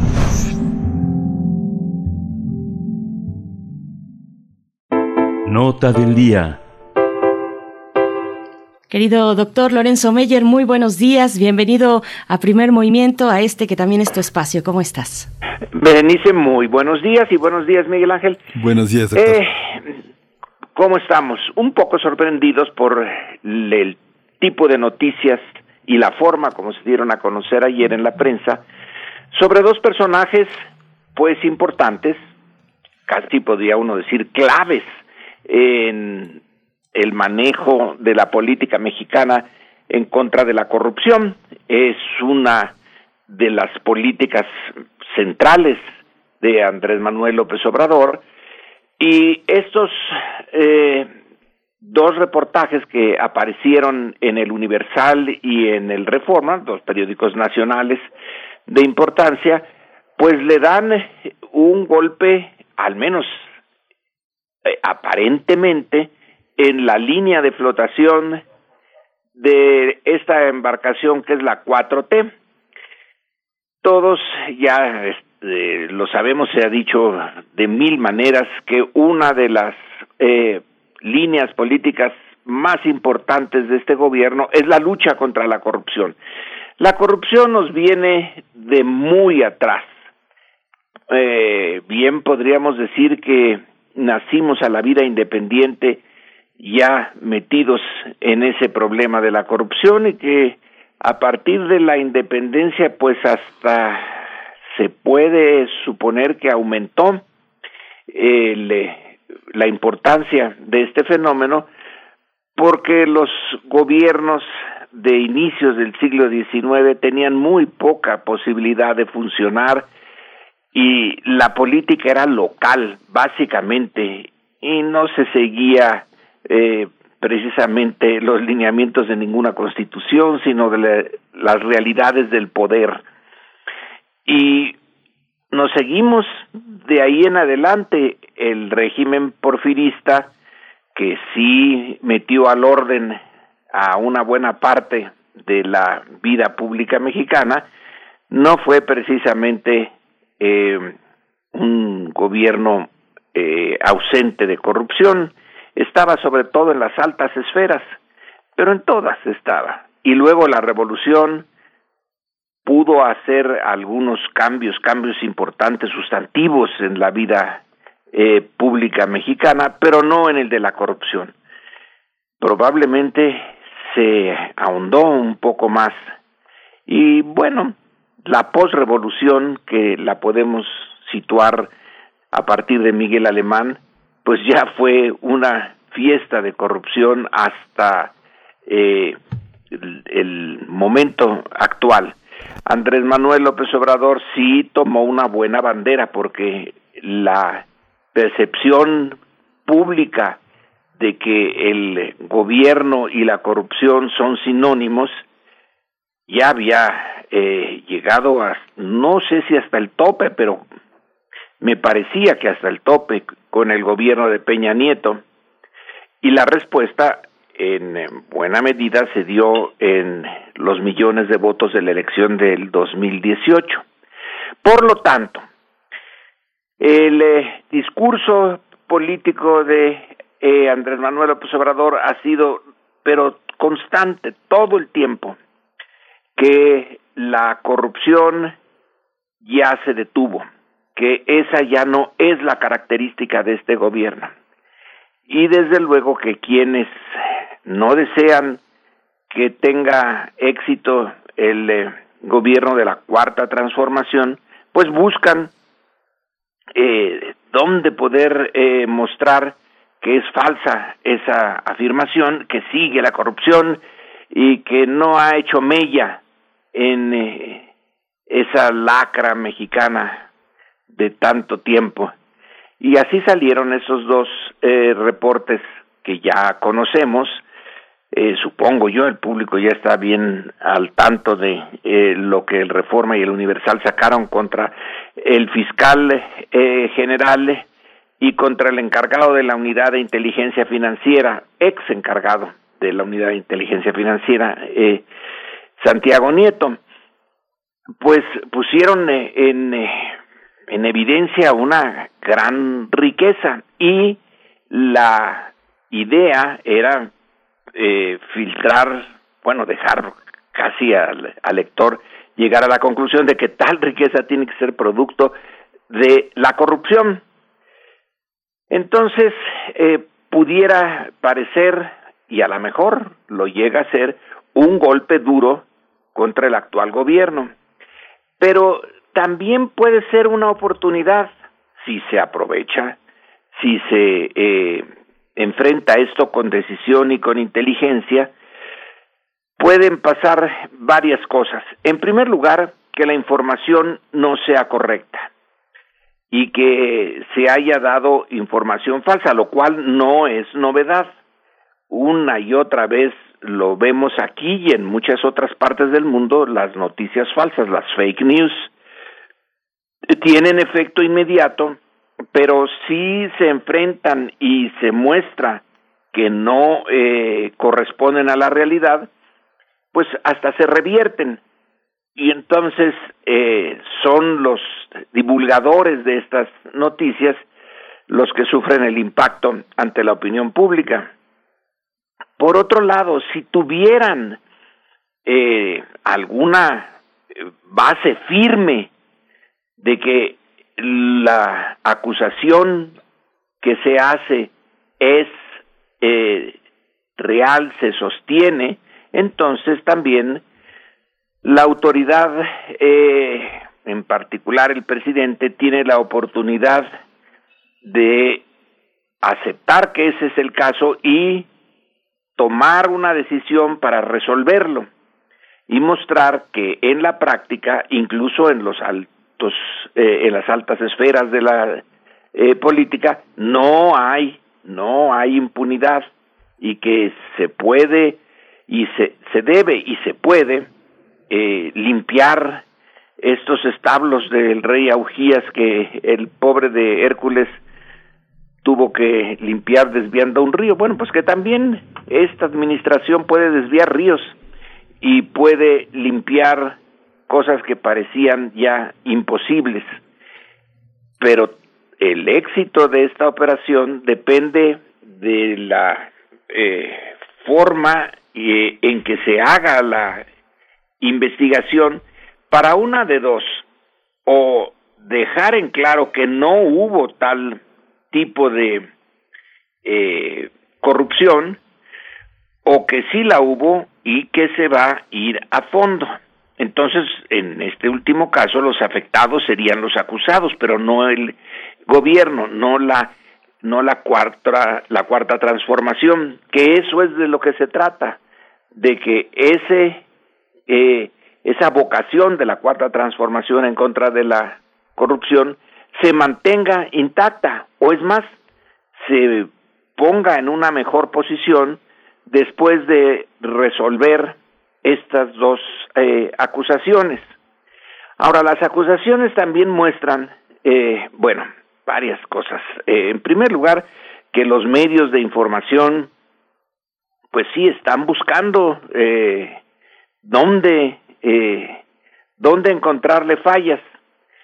Esta, esta mecánica puede, desde luego, explicarse por los efectos que ha tenido el eh, nuevo gobierno en los medios de difusión, eh, porque ha afectado intereses y se la se le quieren cobrar y eh, desvirtuar a la cuarta transformación, pero eso no importa, qué es lo que quieran, qué es lo que busquen, eso es lo de menos. El punto es que sirven en el largo plazo en, o en la visión larga a la sociedad el hecho de que se eh, sepa que hay alguien que está buscando, buscando, buscando los eh, puntos débiles del gobierno, pues al gobierno desde luego que le causa molestias y puede ser un verdadero problema, pero para la sociedad en su conjunto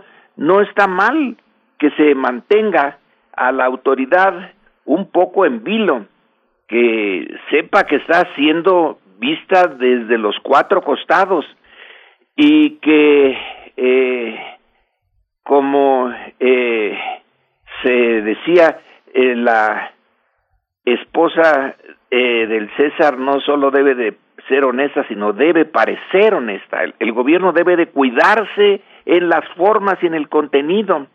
Y eso a la larga ayuda al, al eh, mantener la salud de la, de la sociedad, que no se sienta eh, in, eh, que no es vulnerable, que esté siempre alerta. Y estos periodicazos, porque fueron dos periodicazos el mismo día, sincronizados y duro y a la cabeza, bueno, pues eh, eh, mantienen al grupo en el poder eh, alerta, que no puede eh, descuidarse porque está siendo vigilado y eh, sean ciertas o no sean ciertas las acusaciones, esté eh, alerta y, insisto, la sociedad le conviene que haya esa cierta inseguridad en los gobernantes, que se sepan vigilados, que se sepan bajo sospecha.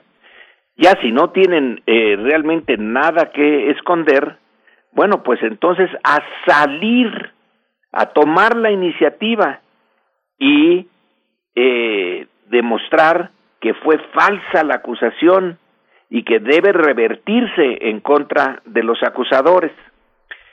En el caso de Santiago Nieto, el eh, ex eh, director de la o responsable de la unidad de, la de inteligencia financiera, se le señala que tiene varias eh, propiedades importantes que tienen un valor eh, alto para una sociedad como la nuestra, pues eh, Santiago Nieto es realmente millonario, lo cual está dentro de las reglas. No es una, eh, no es esta una sociedad socialista, sino capitalista y en extremo. Entonces, eh, el tener dinero dentro de las formas, adquirido dentro de las formas del eh, capitalismo brutal que vivimos, bueno, pues está en su eh, derecho. Él le señala que esos bienes raíces que le sacaron a la luz pública son eh, se pueden explicar muy bien, se pueden explicar por créditos que él adquirió, por hipotecas, y señala que no es que tenga eh, grandes, una gran fortuna, sino tiene una gran deuda. Uh -huh. bueno, pues él sabrá eh, cómo hacerle frente a esa deuda. En principio, sí es explicable, eh, aunque un poco sorprendente, el que tenga tal cantidad de recursos. Alguien, eh, oí una, un, reproche que se le hizo diciendo que la 4T, ser funcionario de la 4T y tener tal fortuna, pues no es congruente. Yo no lo considero así. Eh, si eh, las reglas que permiten acumular grandes fortunas en México, insisto, son las reglas del capital y si alguien las maneja bien, bueno, pues está dentro de lo permitido. El eh, personaje que durante un tiempo estuvo muy cerca de Andrés Manuel, que es el ingeniero Romo, eh, pues eh, es un millonario, todo el mundo lo sabía, eh, ya renunció a su puesto, eh, cercano a la presidencia, pero Alfonso Romo fue colaborador y es cercano al eh, presidente y sí tiene un, gran capital, no sé cuánto, pero eh, si se es de los ricos de Monterrey, se es rico en serio. Pero el ser rico no está prohibido en México. Quizá en algún momento, en algún futuro, sí deba de haber limitaciones al monto de los bienes de una persona. Pero por ahora, mientras pague sus impuestos y los haya, eh, haya acumulado esa fortuna por un eh, juego inteligente dentro del capitalismo, pues eh, no hay por qué reprochárselo. Y mientras en su desempeño como funcionario lo hizo bien, pues no hay por qué reprochar. Uno podría decir, bueno, eh, hay más empatía entre eh, un funcionario que está en la medianía eh, republicana de Juárez eh, y el eh, presidente y el proyecto, pues sí, pero no está prohibido tener dinero en cantidades eh, más allá de lo que es el promedio en México, es el caso de Santiago Nieto.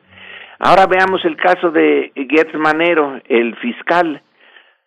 Bueno, ahí hay una hay una información que sí deja sorprendente la adquisición de ciento y tantos automóviles eh, de lujo. Mm, bueno, eh, pues es una manía, supongo yo, y a lo mejor alguien puede decir, este, es un, un síntoma de algo, eh, de un, de algo no común, eh, eh, es desmedido, desmesurado tener esa cantidad de autos, pero no está prohibido. Ahora, eh, el documento del cual se sacó esas cifras de Gertz Manero, la eh, ahora eh, la unidad de inteligencia financiera que ahora ya no está en manos en manos de Santiago Nieto dice que no existe ese documento que lo que el periódico publicó no está basado realmente en un documento oficial como se supone. Pues bien, si ese es el caso, eh, es todavía más en favor de este argumento de que se haga público todo eso y eh, se deje en claro cuál es la fortuna, cómo se hizo esa fortuna, Ahora, Gert Manero eh, dice que declaró todo al eh, su patrimonio al, tal y como deben de hacerlo los funcionarios públicos, pero que no dio permiso de que se hiciera público el monto. Eh, aparentemente está en su derecho, aunque no estoy yo muy seguro.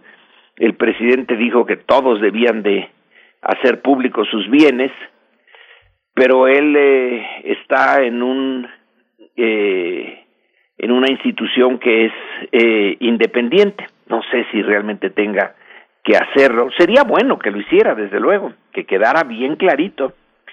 Probablemente Gertz Manero, yo no lo conozco más que de saludo ahí de vez en cuando, pero a lo mejor sí, es un agente con mucho dinero de antes eh, de llegar al puesto público que a través de su profesión como abogado, no sé, a lo mejor heredó, eh, a lo mejor él es el dueño de la universidad de la que fue también rector hasta hace poco tiempo, de la Universidad de las Américas, de la sede en la Ciudad de México, porque está dividida en dos, ¿no? Y completos, la de Puebla y la de la Ciudad de México.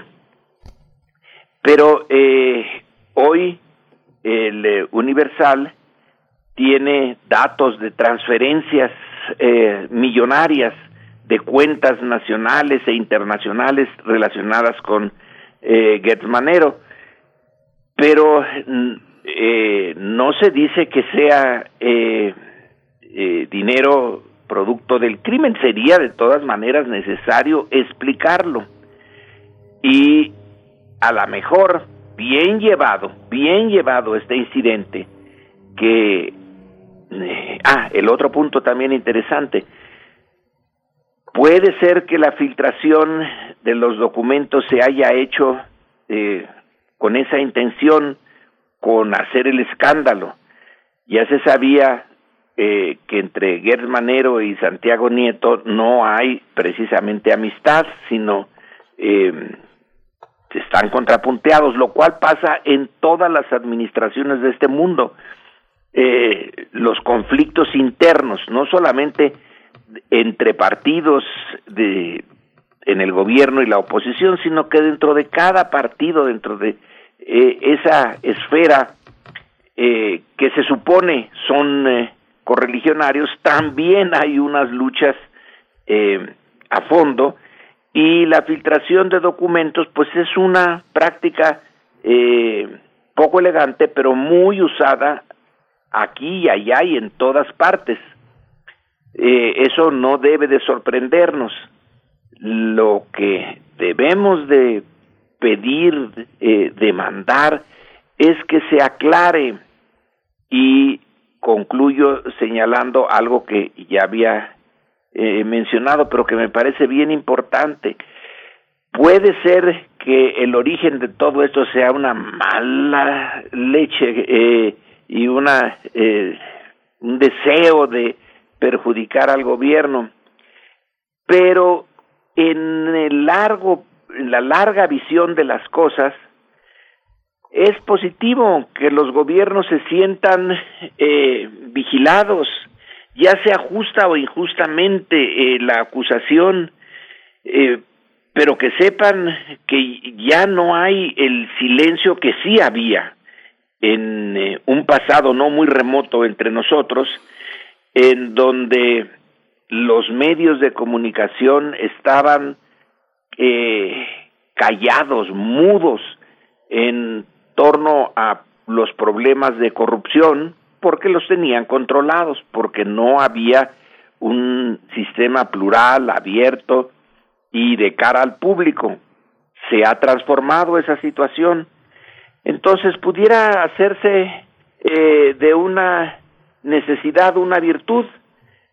Se sacaron los trapitos al sol, entonces la eh, necesidad ahora de explicarlo puede convertirse en una virtud. Explicándolo bien, eh, el presidente tiene la capacidad, sobre todo en las mañaneras, de hacer eh, uso de ese espacio y dejar en claro si sus colaboradores merecen la confianza que él les ha dado y que vía la confianza que les dio, la sociedad puede confiar en su desempeño eh, o no.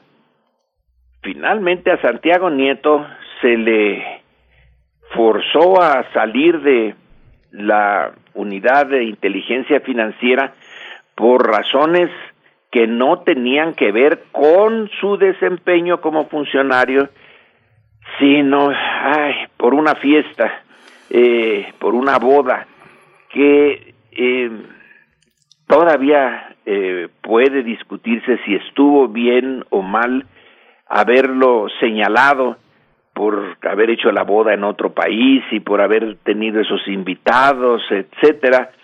que fue, pues sí, una muestra de, eh, de recursos, de gasto, que el grueso de los mexicanos no puede darse el lujo de hacer, pero no se le, eh, eso no era un, un, eh, un delito, aunque sí contravenía las eh, formas de vida que debe eh, de tener, según el presidente, los funcionarios de este gobierno, eso de la medianía republicana. Eh, mm, no me queda a mí claro que hubiera eh, incurrido en algo que mereciera apartarlo de su puesto, pero bueno, así ocurrió. En el caso de Gertz Manero, lo que se tiene es una lentitud increíble en su eh, desempeño. Y como dicen, justicia que se retrasa, pues es justicia que se niega. México está eh, deseoso de que realmente se cambie ya la el esta eh, eh, costumbre, estos usos y costumbres de la clase política del enriquecimiento personal a costa de los intereses eh, generales y los casos que tiene Gertz Manero de para resolver el de los Oya es el más notorio, pero no el más importante, pues están tardando muchísimo y el desempeño no es el que eh, uno esperaría.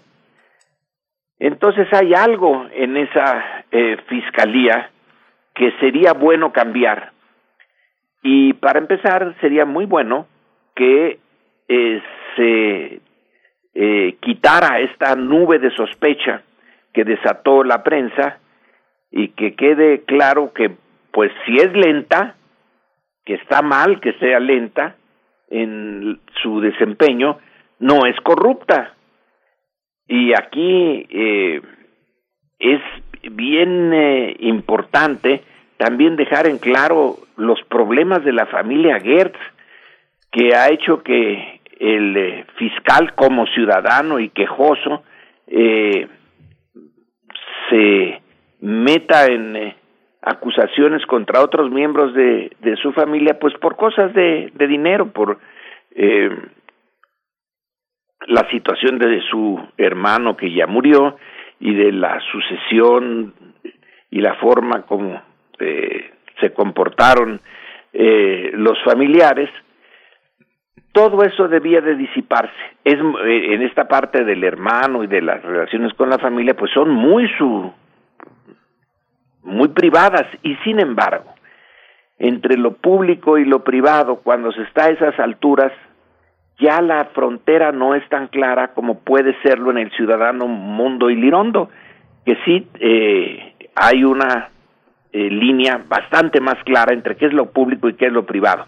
Pero en esas alturas de Santiago Nieto y de Gertz Manero, una boda rimbombante, una eh, compra de ciento y tantos autos, eh, los pleitos familiares, todo eso eh, hace un caldo de cultivo excelente para eh, quienes están en contra del eh, actual gobierno y de su proyecto eh, de largo plazo.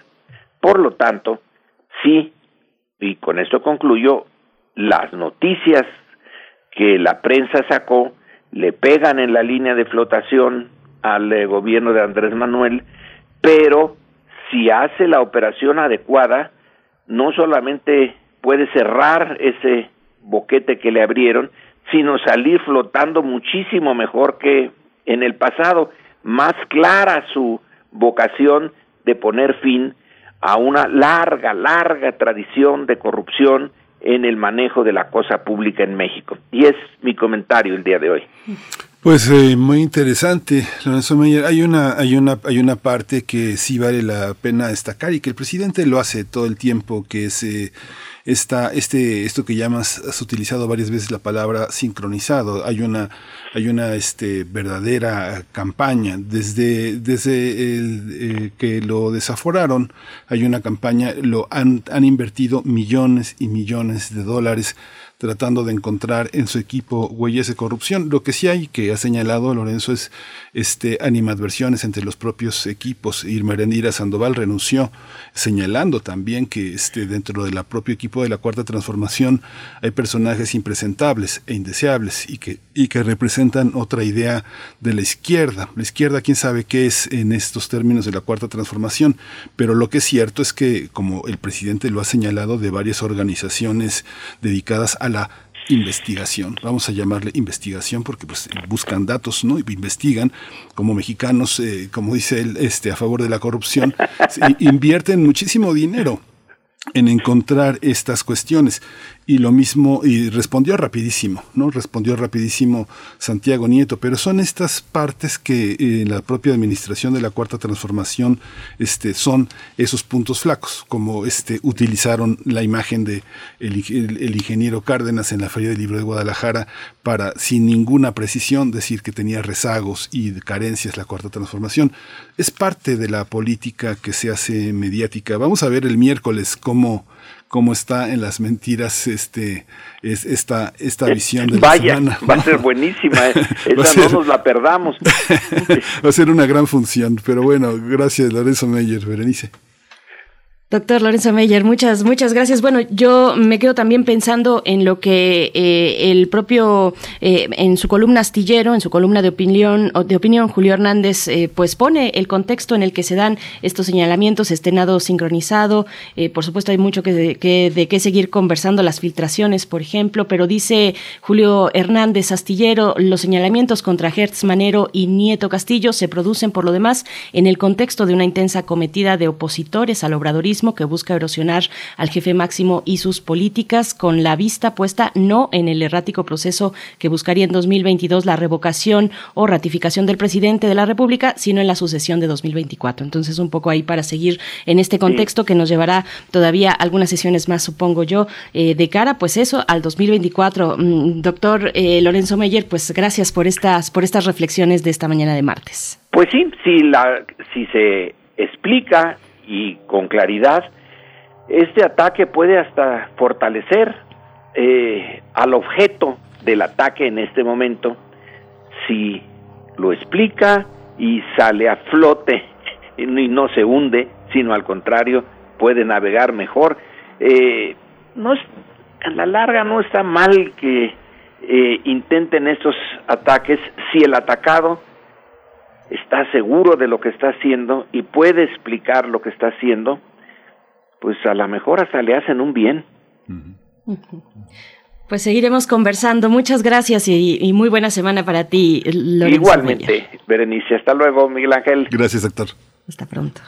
¿Ustedes qué opinan? Coméntenos en redes sociales. Eh, ¿Ya vieron, se enteraron de estas dos eh, pues, publicaciones desde el Universal? Dice, WIF investiga riqueza del fiscal Hertz Manero y por parte de Reforma el titular es Apuntan a Nieto por propiedades en dos años tres casas. Bueno, una de esas casas mm, apenas está en un crédito hipotecario conjunto con la ahora esposa de el ex titular de la UIF, Santiago Nieto, eh, Carla Humphrey, eh, consejera del eh, electoral del INE. 20 años, 240 pagos durante 20 años para esta propiedad que se encuentra en la alcaldía Álvaro Obregón. Se compró en el 21 de diciembre del año pasado por 24 millones de pesos. Bueno, pues seguimos con música, Miguel Ángel. Vamos a seguir con música, pero fíjate que no. nos vamos directo. Nos vamos directo, sí, exacto. Vámonos a la nota internacional. Primer movimiento. Hacemos comunidad en la sana distancia.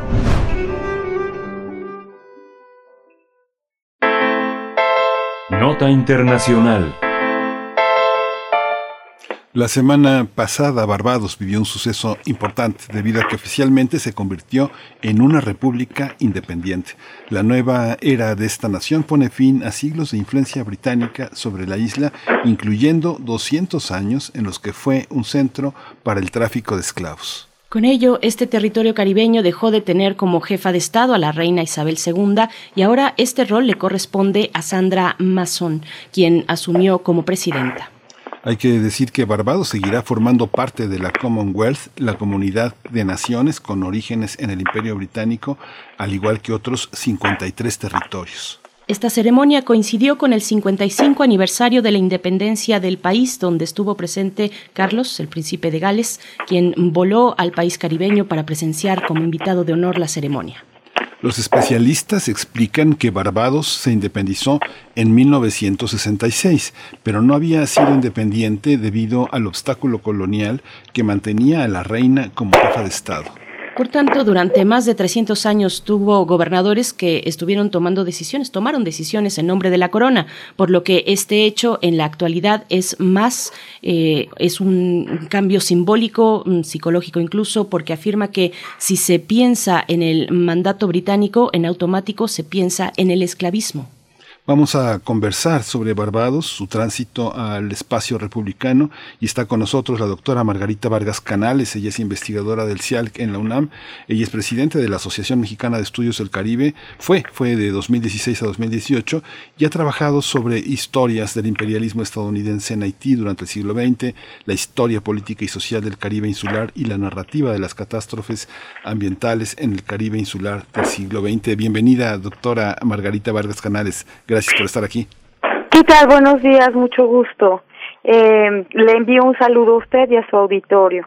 Gracias. Doctora Margarita Vargas Canales, bienvenida a Primer Movimiento a Radio UNAM. ¿Cómo, ¿Qué explicación le damos a este paso de independencia en Barbados?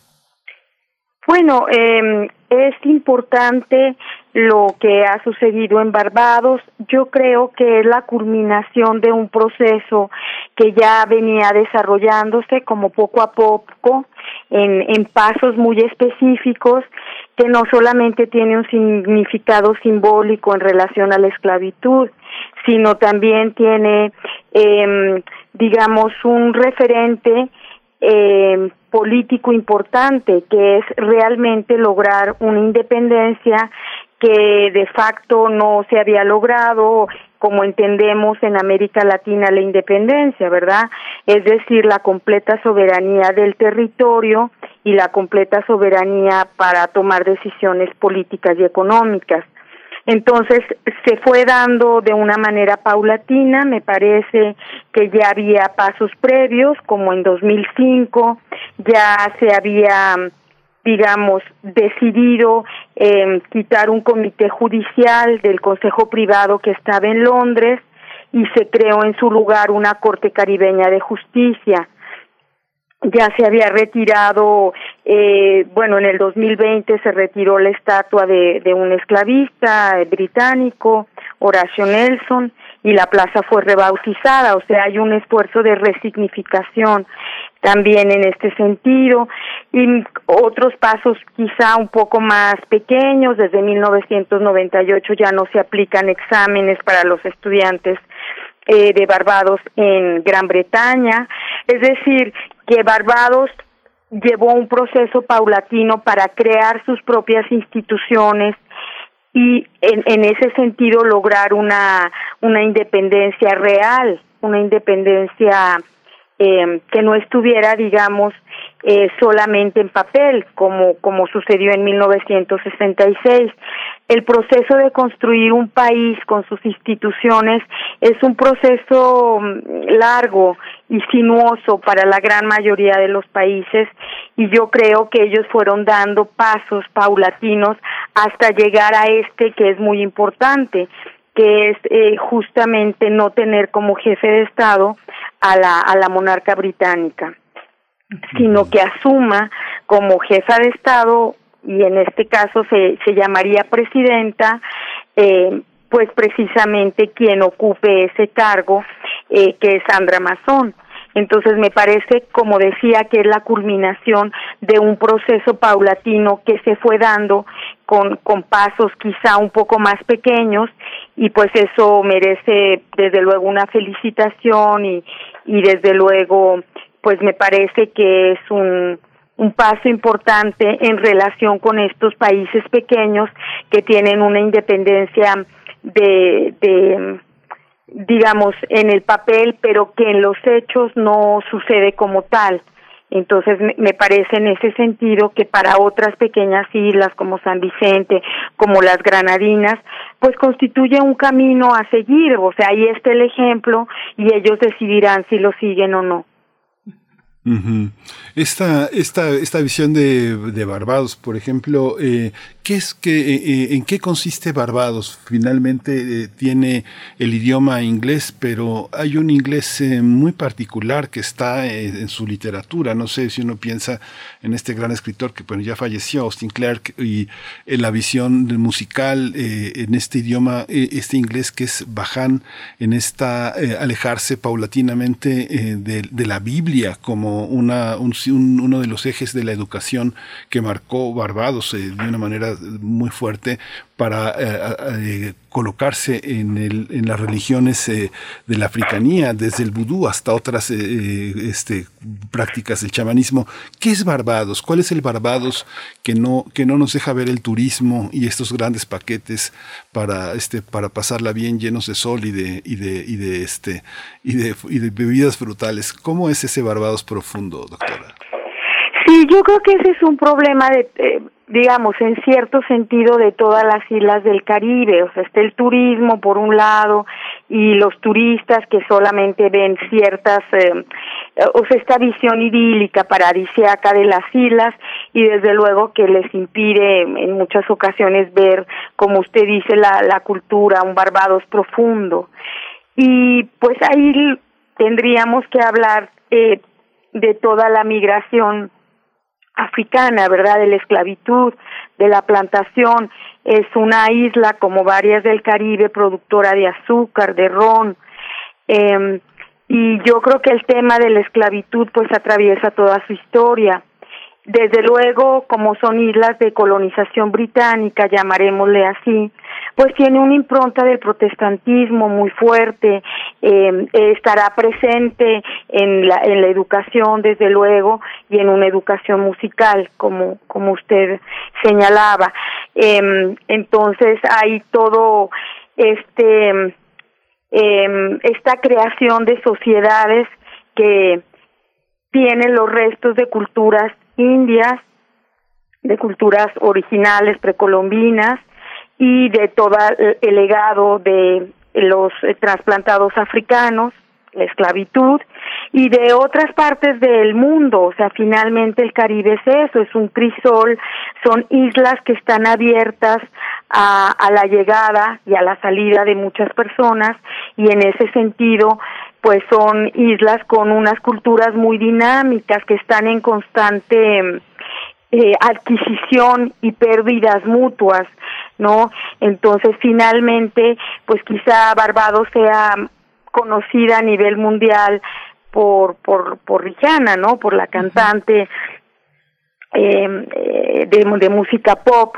¿no? No es solamente lo que canta Rihanna lo que caracterizaría a a Barbados, hay otros, otras músicas, hay, hay una literatura ahí muy interesante, eh, hay otros escritores, no pintores, es, es eso, eh, es esta cultura que, que tiene pues eh, materialmente algunas carencias porque la gran mayoría de las islas del Caribe están orientadas hacia el turismo, al sector terciario, ¿verdad? Sufren lo que en economía se llama una terciarización de la economía, o sea, orientadas al sector servicios, predominantemente el turismo, y tienen un problema eh, que no que no producen lo que consumen, entonces eso las hace muy vulnerables económicamente en el sistema capitalista capitalista. Entonces, eso está presente también ahí, pero yo creo que, que han tomado una decisión pues muy favorable para ellos de seguir permaneciendo en la Commonwealth, porque si no lo hacen, vivimos en un mundo eh, eh, muy, muy, interconectado, ¿verdad? Eh, económicamente. Entonces, si no lo hacen, eso supondría un aislamiento con una vulnerabilidad muy fuerte, puesto que dependen del turismo y necesariamente eh, tienen que estar vinculados pues con los grandes centros de, de capital mundial, en este caso eh, con, con Inglaterra. Entonces, digamos, ese Barbados profundo del que usted habla, pues también es el Barbados de las carencias, de la necesidad económica de estar conectados eh, con un mundo, como ahora dicen, global, ¿verdad? Económicamente. Y eso implica estar conectados con los grandes centros de poder económico. y mm, sí, eh, entonces, digamos, la parte de la independencia está muy bien, pero tienen que seguir conservando su pertenencia a la Commonwealth, que eso les permite seguir conectados económicamente, eh, pues con, con Europa, con Inglaterra, con los Estados Unidos. Eh, entonces, ese Barbados profundo incluye su arte, en todas las manifestaciones artísticas, música, pintura, literatura. Está el gran escritor barbadense George Lamming también, ¿verdad? Que hablaba de los placeres del exilio. En fin, y, y, bueno, también como todas las islas del Caribe, pues esta migración, si no hay las condiciones económicas, no es el caso de Barbados, porque ellos en términos de seguridad están más o menos bien, pero si no hay las condiciones económicas suficientes para su población, habrá migración. ¿Sí? Entonces, eso también está ahí presente y habrá migración también, no solo por las condiciones económicas, porque hay lugares que ofrecen mayores posibilidades de, de desarrollo, de desenvolvimiento artístico y cultural, como son los Estados Unidos. O sea, los Estados Unidos continúa siendo el gran foco de atracción para las islas del Caribe. De, de, atracción económico y cultural también, no solamente económico. Doctora, la, la, hoy, la ahora presidenta Sandra Mazón pone un contraste pues muy potente desde lo visual, incluso lo simbólico, lo significativo, frente a la reina Isabel. Eh, Sandra Mazón, una mujer y una mujer negra, además, madura, que dice nos quitamos el yugo colonial. ¿Quién es? ¿Quién es Sandra Mazón? Eh, si nos pueda dar, compartir un poco del perfil de esta mujer que ahora está al frente y que es un símbolo importante para la, la independencia de Barbados. Bueno, pues es una mujer bastante interesante, como muchas mujeres del, del Caribe que, que han luchado desde siempre, ¿no? Es una política inteligente, eh, y me parece ahí que pues eh, no, no solamente en las sociedades caribeñas, pero sí en particular, pues el papel de la mujer es fundamental porque precisamente por la cuestión de la esclavitud, la esclavitud no pertenía, no, no permitía la formación de familias, entonces, eh, pues en la mayoría de, las, de los casos los padres estaban ausentes eh, por las necesidades del trabajo y fueron las mujeres tradicionalmente las que se encargaron de la crianza de los hijos, de los niños, incluso si no eran sus hijos. Entonces, yo, yo creo que este es el legado que ella tiene. Y y bueno, sí, las mujeres pues son, las transmisoras no solamente de, de cuidar a los hijos, sino son las transmisoras de culturas ancestrales, son pues las que conocen también el territorio, las que conocen las plantas, las que mm, pueden como transmitir todos esos saberes ancestrales y, y también esa cultura ancestral, ¿no? Eh, no sé, las que cuentan las leyendas, los los cuentos, las entonces sí yo creo que ella representa muy bien esa esa fuerza eh, de las mujeres eh, del Caribe, de las mujeres negras, por supuesto. Entonces, ella es así, es una mujer también, pues muy eh, inteligente, ha estudiado, eh, es una profesional, digamos, ¿no? Y tiene mucha razón cuando habla de la carga simbólica, cuando habla de de nos hemos liberado del yugo colonial, ¿verdad? Sí, o sea, simbólicamente sí, liberarse de esto que llaman el yugo colonial me parece que es un tránsito muy complejo y de muy largo alcance, ¿verdad? Porque está como como en nuestros genes, América Latina también eh, pues es, producto de de una colonización.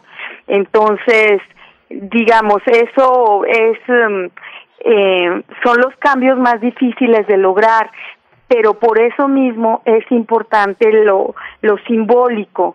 Entonces, para todos los barbadenses es importante saber que su jefa de Estado ya no es la reina de Inglaterra, porque ella tiene razón cuando dice, eh, porque inmediatamente se relacionaba Inglaterra o los británicos con el con el esclavismo, con la con la esclavitud, ¿no? Entonces es importante comenzar eh, eh, pues por cortar esos esos lazos eh, como políticos, ¿verdad?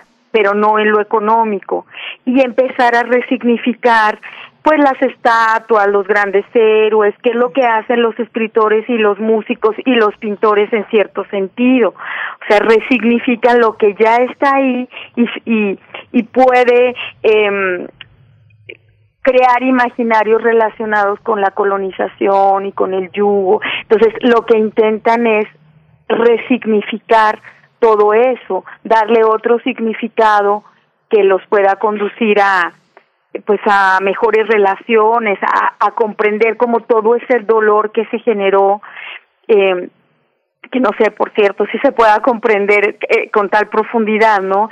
Pero, y al tomar conciencia, tener como mejores relaciones entre los seres humanos. Eso es lo que lo que pienso no entonces están en en esa misma tesitura. Cuando tiran la estatua de Horacio Nelson pues están están pensando en borrar huellas de un pasado esclavista y de restituir, que eso es muy importante, restituir eh, como el valor de otros héroes, que fueron anónimos, por ejemplo, los cimarrones, ¿no? Entonces, de colocar en su lugar a, a, personajes importantes eh, que justamente lucharon contra la esclavitud y no a los esclavistas, ¿no? Entonces, es, esa labor es muy importante y tiene un, un significado mucho más profundo de lo que podamos imaginar. Entonces, eh, digamos, está la cuestión política, que sí es importante, y está también el significado simbólico que tiene el hecho de que la reina Isabel II de Inglaterra no sea más la jefa de Estado de una isla pequeña como Barbados. Sí, pues doctora Margarita eh, Vargas Canales, investigadora del CIALCUNAM, le agradecemos muchísimo toda esta visión que nos ofrece sobre esta sobre esta posesión insular eh, del Caribe. Muchas gracias. Pues seguimos en contacto porque yo creo que habrá muchas cosas que de que hablar de esa de esa porción de nuestro imaginario y de esa realidad que también forma parte de América Latina. Claro que sí, con mucho gusto. Le reitero el saludo a su auditorio y un saludo hasta Barbados. No sé si nos escuchen por allá, pero un saludo hasta Barbados y felicidades por este paso que me parece fundamental que han dado. Muchas gracias, doctor. Gracias, doctora Margarita Vargas Canales, investigadora del CIALC de la UNAM. Muchísimas gracias. Bueno, pues este proceso ya se dio de manera formal. Será muy interesante, Miguel Ángel, ver el nivel simbólico e identitario de un proceso mayor, más largo y más profundo, como dice la doctora Margarita, eh, lo diría yo, un proceso de decolonización y, y mirarnos también en ese espejo. Por ahora también se inició la construcción de un museo sobre la trata transatlántica de personas esclavizadas, eh, justo en este momento en el que se destituye a la reina Isabel, eh, bueno, hace unos días, eh, la reina Isabel II como jefa de Estado en Barbados. Pues Así llegamos ya a las 9 de la mañana, Miguel Ángel. Nos vamos a despedir de la radio Nicolaita. Nosotros nos quedamos aquí en el 96.1 en la frecuencia modulada para la mesa del día, también la poesía necesaria, pero antes vamos al corte. Síguenos en redes sociales. Encuéntranos en Facebook como Primer Movimiento y en Twitter como arroba PMovimiento. Hagamos comunidad.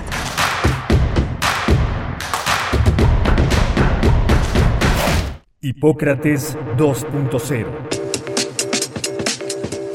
Mantenerse informado es parte importante de la vida.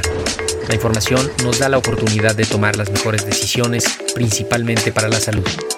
Soy Mauricio Rodríguez, conductor de Hipócrates 2.0, donde cada semana llevamos para ti los mejores contenidos y especialistas en materia de salud. Escúchanos. Hipócrates 2.0, martes a las 18 horas, por Radio UNAM. Experiencia sonora. Norteños, chilangas, sureños, costeñas, yaquis, mayas, mazaguas, campesinos, rockeros, millennials, centennials, abuelas, tías, primos. Con tanta diversidad es imposible pensar igual. Pero hay muchas cosas que nos unen. Nos une la libertad de tomar decisiones. Nos une la convicción de que la democracia es la única ruta que tiene un país libre. Nos une el INE. Mi INE nos une. A negativo. Murió por sobredosis de heroína. O positivo. Murió de un infarto causado por cocaína. B negativo. Murió al chocar en anfetamina. AB positivo. Murió por sobredosis de plomo al traficar. No importa qué droga química te metas, de todas formas te destruyes. Mejor métete esto en la cabeza. Si te drogas, te dañas. Si necesitas ayuda, llama a la línea de la vida, 800-911-2000. Para vivir feliz, no necesitas meterte en nada. Gobierno de México. Hace tiempo que la sala Nezahualcóyotl se siente vacía. Pero este parece un buen momento para recuperar terreno y regresar a los espacios que nos esperaban con los brazos abiertos. La Orquesta Filarmónica de la UNAM vuelve a recibir a su público en la sala Nezahualcóyotl. Consulta el protocolo COVID para asistir a los conciertos en música.unam.mx diagonal protocolo-COVID o escúchalos a través de Radio UNAM todos los domingos a las 12 horas. Es bueno estar de vuelta. Radio UNAM. Experiencia sonora.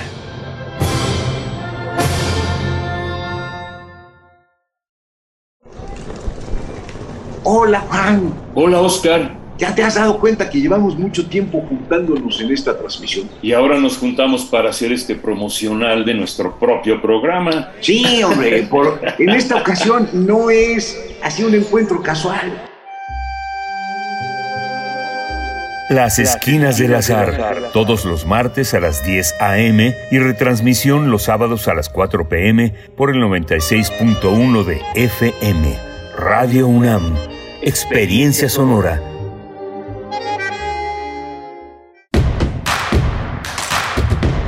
Encuentra la música de primer movimiento día a día en el Spotify de Radio UNAM y agréganos a tus favoritos.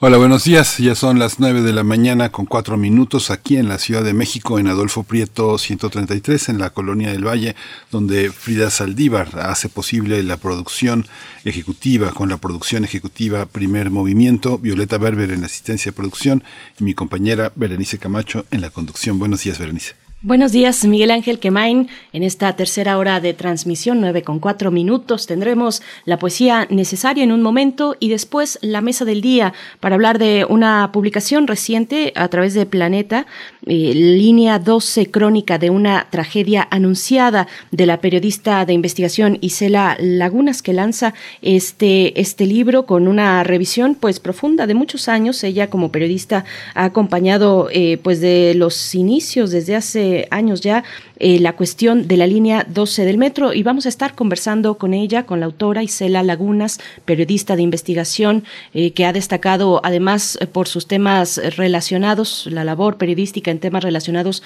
con la corrupción y, repito, desde 2013 se investiga los manejos del metro en la Ciudad de México y en especial de esta línea 12 que llega ahora con una publicación en editorial Planeta. Así es que bueno, esto para la hora que continúa en este martes 7 de diciembre y quisiera saludar a los que se han sumado en redes sociales. Lorenzo Massimi dice en Twitter, excelente opinión del doctor Lorenzo Meyer bueno, que en la hora anterior el doctor Meyer estuvo conversando, bueno, nos estuvo comentando, reflexionando en torno a estas investigaciones o supuestas investigaciones que vienen desde una filtración, por eso nada se puede eh, declarar como cierto eh, una filtración, no sabemos cómo llegaron estas eh, informaciones que en un lado, ahora sí un lado sincronizado el día de ayer, tanto el periódico Reforma como el Universal, pues lanzaron estas, estas pues em, estos reportajes periodísticos respecto a pues los patrimonios tanto del fiscal general de la República Alejandro Hertz Manero como de Santiago Nieto, ex titular de la UIF. Así es que nos dice en ese tema Lorenzo Massimi, excelente opinión del doctor Lorenzo Meyer. Mm, es muy probable que la intención de ambos medios, Reforma y el Universal, sea un ataque concertado en contra de la 4T, pero a la ciudadanía nos conviene un gobierno que se sienta vigilado. Lorenzo, muchas gracias por este comentario. Huehuetlacatl, buena mañana, banda. La colaboración de esta mañana, igualmente del doctor Lorenzo Meyer, me imagino, pero dice la colaboración de esta mañana me hace recordar aquel poema que dice nada es verdad, nada es mentira, todo es del color del cristal con que se mira. La historia de impunes y exonerados es nuestra desde el siglo XIX. Esperemos claridad y acción. Huehuetlacatl, gracias. Eh, Tela también dice, ¿cómo una pareja de servidores públicos se está refiriendo al caso de Santiago Nieto y su esposa, eh, como una pareja de servidores públicos que se supone ganan menos que el presidente tienen la solvencia para adquirir y pagar un crédito de 24 millones. Es la pregunta que hace Tela en, en Twitter igualmente. Y Flechador, no hay que, mm, Flechador del Sol dice, no hay que dar oídos a las noticias que van en contra de la 4T. Todos esos medios son nocivos para México. Hernán Garza dice que se, que se siga hablando del tema sin censuras. Es la mejor manera de proteger el interés general. A todos ustedes, muchas gracias, Miguel Ángel. Pues ahí están estos comentarios. Sí, muy interesante, porque yo creo que desde hace por lo menos eh, dos décadas, eh, eh, lo que antes era una evidente, un evidente signo de corrupción de gastar más de lo que se gana. Yo creo que en las últimas dos o tres décadas eh, ha marcado la manera de ser de muchos mexicanos. Muchos mexicanos, eh, si reuniéramos eh, todas las deudas que tenemos, seguramente tardaríamos en pagarlas con varios años del sueldo y sobre todo las personas que eh, han decidido construir un patrimonio. La, este, a mí siempre me ha asombrado la voluntad, la tenacidad para endeudarse 20 años, 15 años, eh, para tener una casa, para tener un patrimonio, para comprar un vehículo y, este, aunque atore, contamine y todo, llevar a los niños a la escuela, tener un fin de semana. Eh, la cantidad de cosas, comprar una computadora para que vayan a la escuela, todo, todo es crédito, ¿no? Siempre hago bromas en las tiendas de si me van a dar un crédito para 80 meses o sin intereses. Ese tipo de, ese tipo de manera de sobrevivir en la globalidad y con los, eh, con los precios y con las eh, desventajas que tienen los bancos. Vimos Claro, el exceso, el exceso teatral escénico de eh, Monreal, el del senador Monreal, tratando de eh, poner, meter en cintura a los bancos. ¿Quién va a meter en cintura a los bancos? Son los intereses más altos de, yo creo que en gran parte del planeta, la telefonía más cara. Es algo que justamente vivimos en ese territorio. Pero Santiago Nieto creo que salió explicar muy rápidamente cómo se endeuda una pareja, una pareja de recién casados, este, con un nivel de vida muy solvente, porque para ser Santiago Nieto, para ser Carla Humphrey, pues este, es, es un tema de bienestar, de solvencia, de nacer en un espacio muy privilegiado como muchas personas, pero un departamento en Querétaro de un millón seiscientos, los departamentos en la Condesa, en la Hipódromo Condesa, este, valen tres millones, cuatro millones. Eh, las rentas eh, son eh, rentas de 24 mil, de 30 mil pesos, de un departamento de 65, 70 metros cuadrados.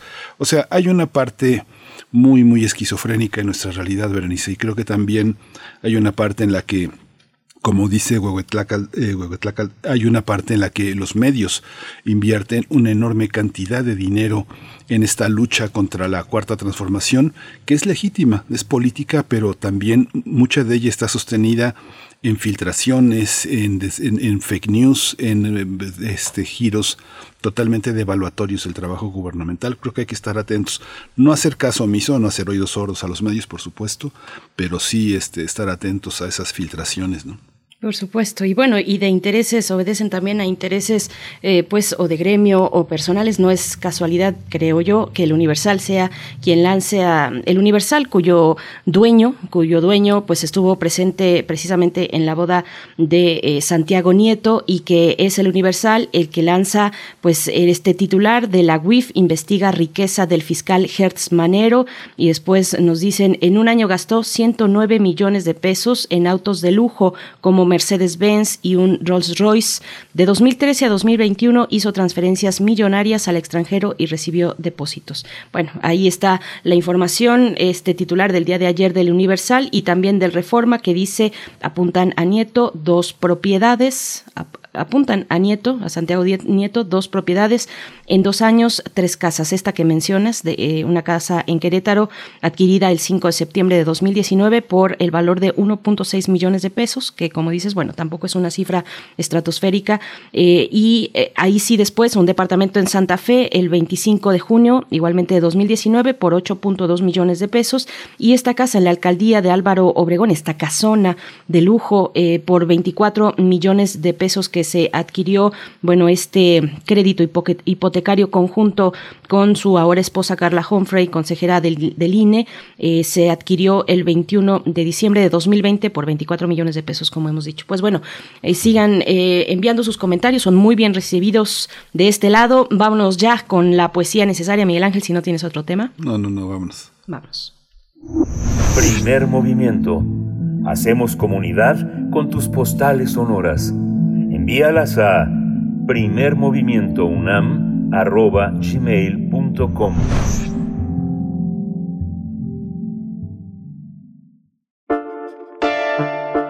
Es hora de Poesía Necesaria. Bien, pues vamos a dejar que la poesía haga su efecto después de estas notas.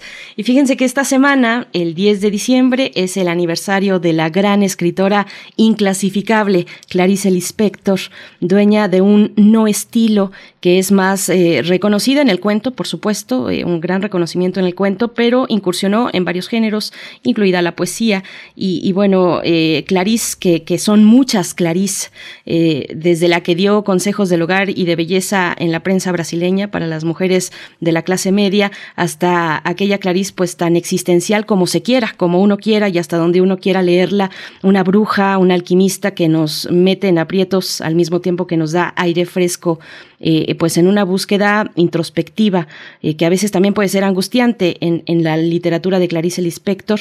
Ella pues sabe jalar todos esos hilos en su literatura, que es una literatura, diría yo, ritual Murió a los 43 años, un día antes de su cumpleaños, es decir, un 9 de diciembre. Así que bueno, de nuevo, esta semana me parece, esta semana del año, ¿no? Esta, esta semana donde eh, pues se conmemora a Clarice Lispector es un buen, un buen momento al año para a mayor profundidad. Este poema se titula Dame tu mano. Dame tu mano. Voy a contarte ahora cómo he entrado en lo inexpresivo que siempre ha sido mi búsqueda ciega y secreta de cómo he entrado en aquello que existe entre el número uno y el número dos, de cómo he visto la línea de misterio y fuego, y que es esa línea subrepticia.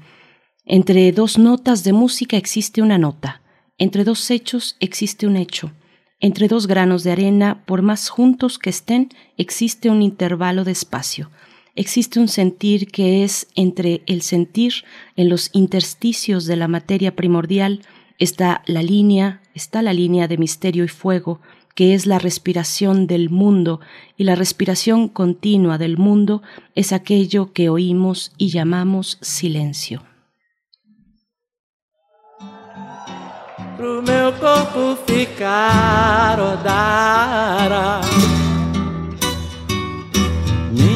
Minha cara, minha cuca ficar rodara.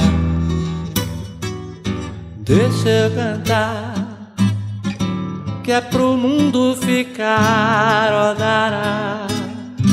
Pra ficar tudo jóia rara, qualquer coisa que se sonhara, canto e danço que dará. Deixa eu dançar, pro meu corpo ficar rodara. Minha cara, minha cuca ficar rodara. Deixa eu cantar, que é pro mundo ficar, Otara. Pra ficar tudo jóia rara Qualquer coisa que se sonhara Canto e danço que dará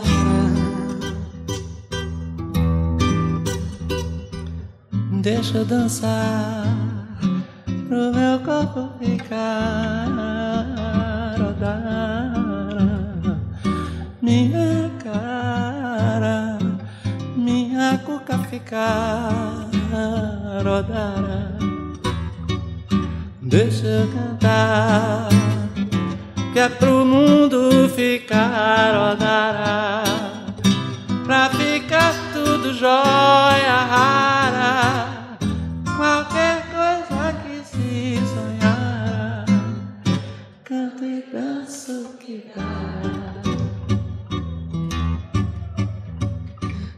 Deixa eu dançar Pro meu corpo ficar Otara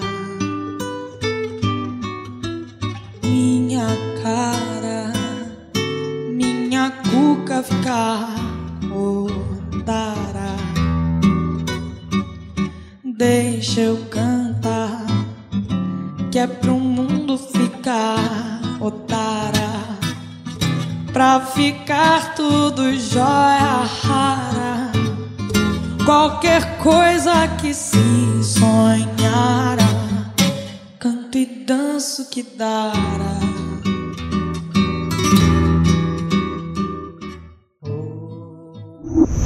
Primer movimiento. Hacemos comunidad en la sana distancia.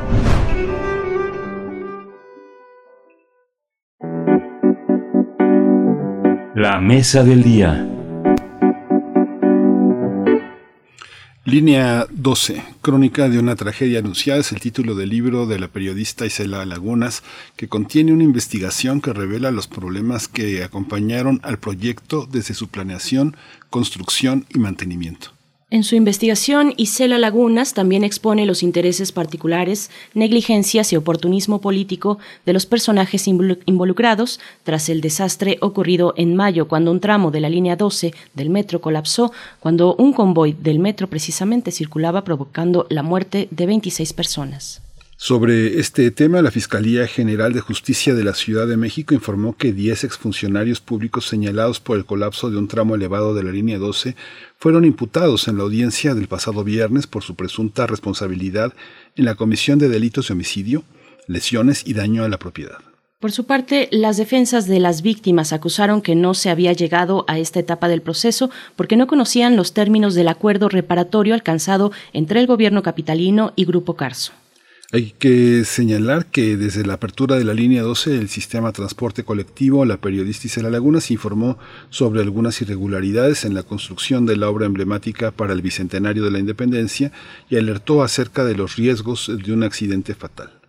Vamos a tener una conversación esta mañana sobre la investigación de Isela Lagunas, la historia de la línea 12, su planeación, construcción y mantenimiento, así como la falta de justicia para las 26 víctimas del 3 de mayo de 2021. Nos acompaña la autora de este libro y periodista también, Isela Lagunas, periodista de investigación. Ha destacado eh, por su labor en temas relacionados con la corrupción y desde 2013 investiga los manejos del metro en Ciudad de México. Isela Lagunas, gracias por estar esta mañana. Bienvenida a Primer Movimiento. Buenos días.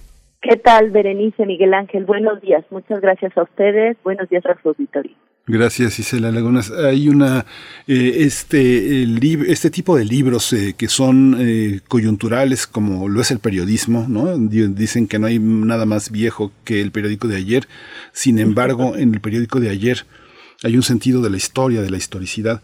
¿Cuál consideras que es lo que sobrevivirá de este libro una vez que pensemos, se haga justicia, se reparen los daños y los culpables vayan a la cárcel. ¿Qué, es lo que sobrevive de un enfoque como el tuyo?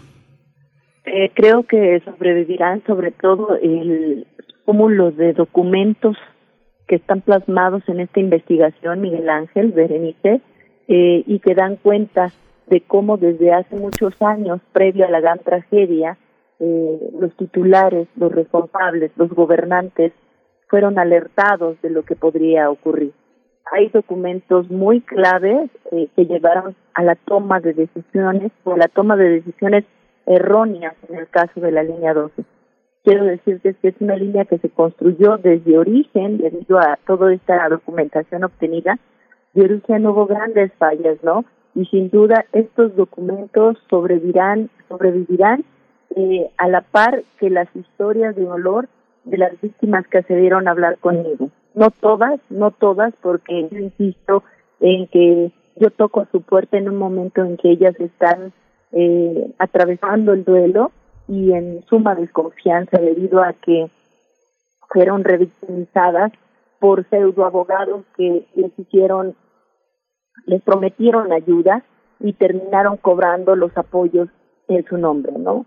Eh, los que se atrevieron a hablar fue con el, con la intención, con la ilusión de que sus historias fueran dadas a conocer y que quedaran ahí como un ejemplo, insisto yo, de que en México la corrupción, la corrupción mata.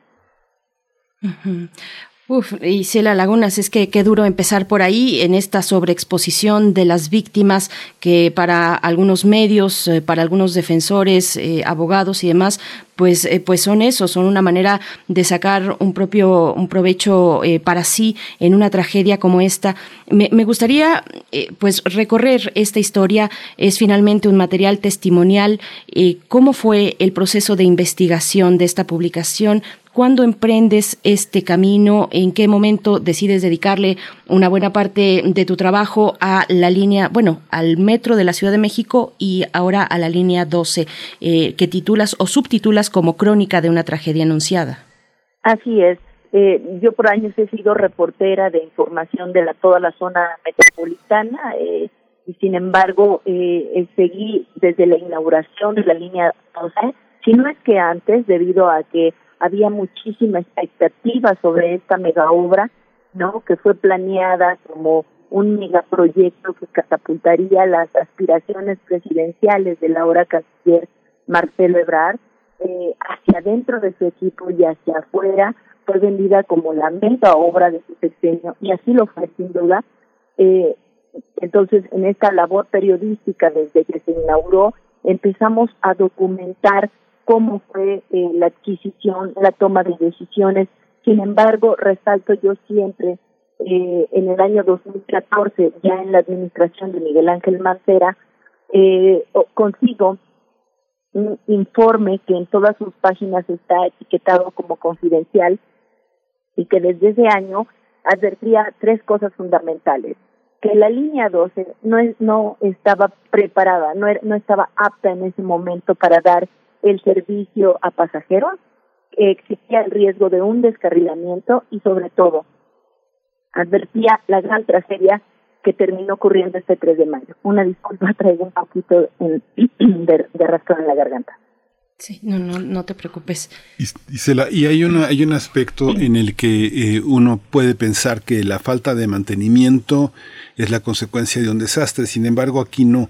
¿Cómo, cómo se da este, este proceso que atraviesa distintas administraciones.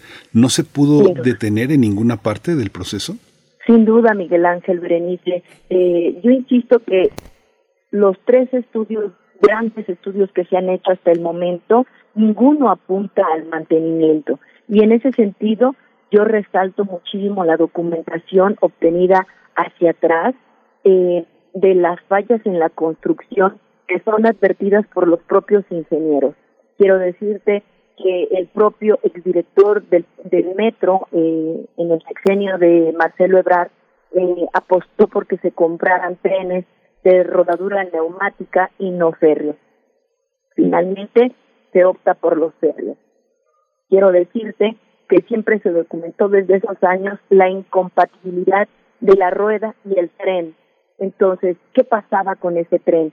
Era un tren que de última hora se compró, se rentó y que llegó a una vía que ya estaba avanzada, que ya estaba construida y que fue construida con un diseño diferente al tren que se montó. ¿Qué ocurría con ese tren? Originalmente había negociaciones para comprar unos trenes chinos de la empresa Norinco. Había, hubo negociaciones muy avanzadas. Tengo documentados en el libro viajes del equipo de la Secretaría de Finanzas yendo a visitar a los fabricantes chinos en el continente asiático. Eh, ¿Y qué pasa con esa negociación? Se cae, entonces finalmente se termina adjudicando la renta de estos trenes a la empresa española CAF. ¿Qué ocasionaban estos trenes? Eran más pesados, más anchos y más cortos. Terminaban destrozando los rieles. Yo eh, resalto eh, la información de los propios ingenieros donde advierten que horas antes de inaugurarse la línea 2 en octubre de 2012, 900 metros de tren fueron cambiados a toda prisa porque el tren los destrozaba. En un primer momento, Berenice Miguel Ángel, la línea tuvo una falla denominada desgaste ondulatorio acelerado. ¿Qué ocasionaba esto? Que las vías se desgastaban por el paso del tren. La, la rueda eh, del tren era demasiado dura y terminaba eh, destrozando todos estos rieles de una manera acelerada que los ingenieros no se daban abasto cuando ya estaba otra vez el problema.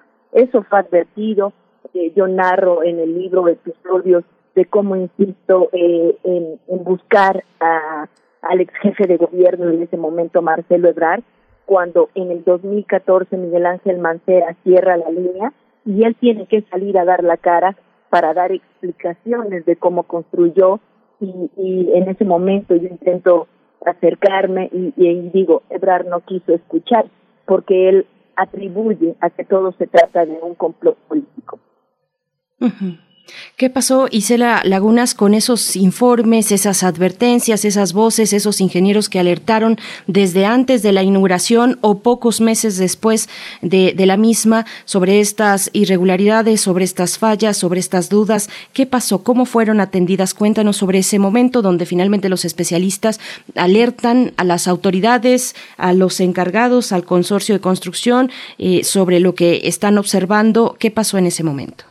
Mira, en el 2014, a un año de que Miguel Ángel Mancera está al frente de la ciudad, los ingenieros del proyecto Metro, del sistema de transporte colectivo y del propio consorcio constructor conformado por ICA, Cars y eh, refieren en documentos, cada uno desde sus trincheras, que la situación en la línea 12 es insostenible, ¿no?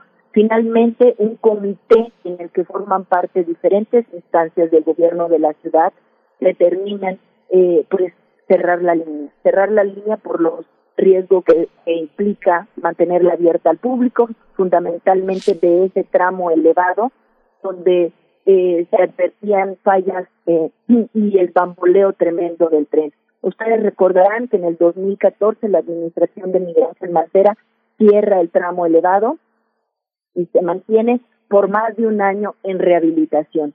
Finalmente se atiende, ¿eh? pero no creo yo que nunca se profundizó en, en, los daños. En el 2017 hay otra alerta roja que sale a la luz con el sismo de ese año.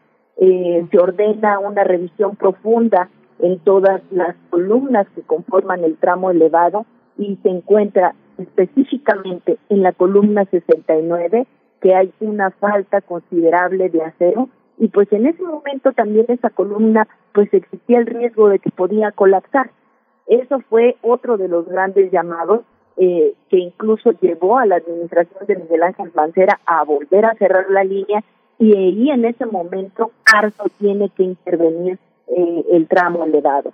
Finalmente, en la administración de Claudia Sheinbaum, tras todas, eh, eh después de de tantas advertencias que la propia línea arrojaba, ¿no?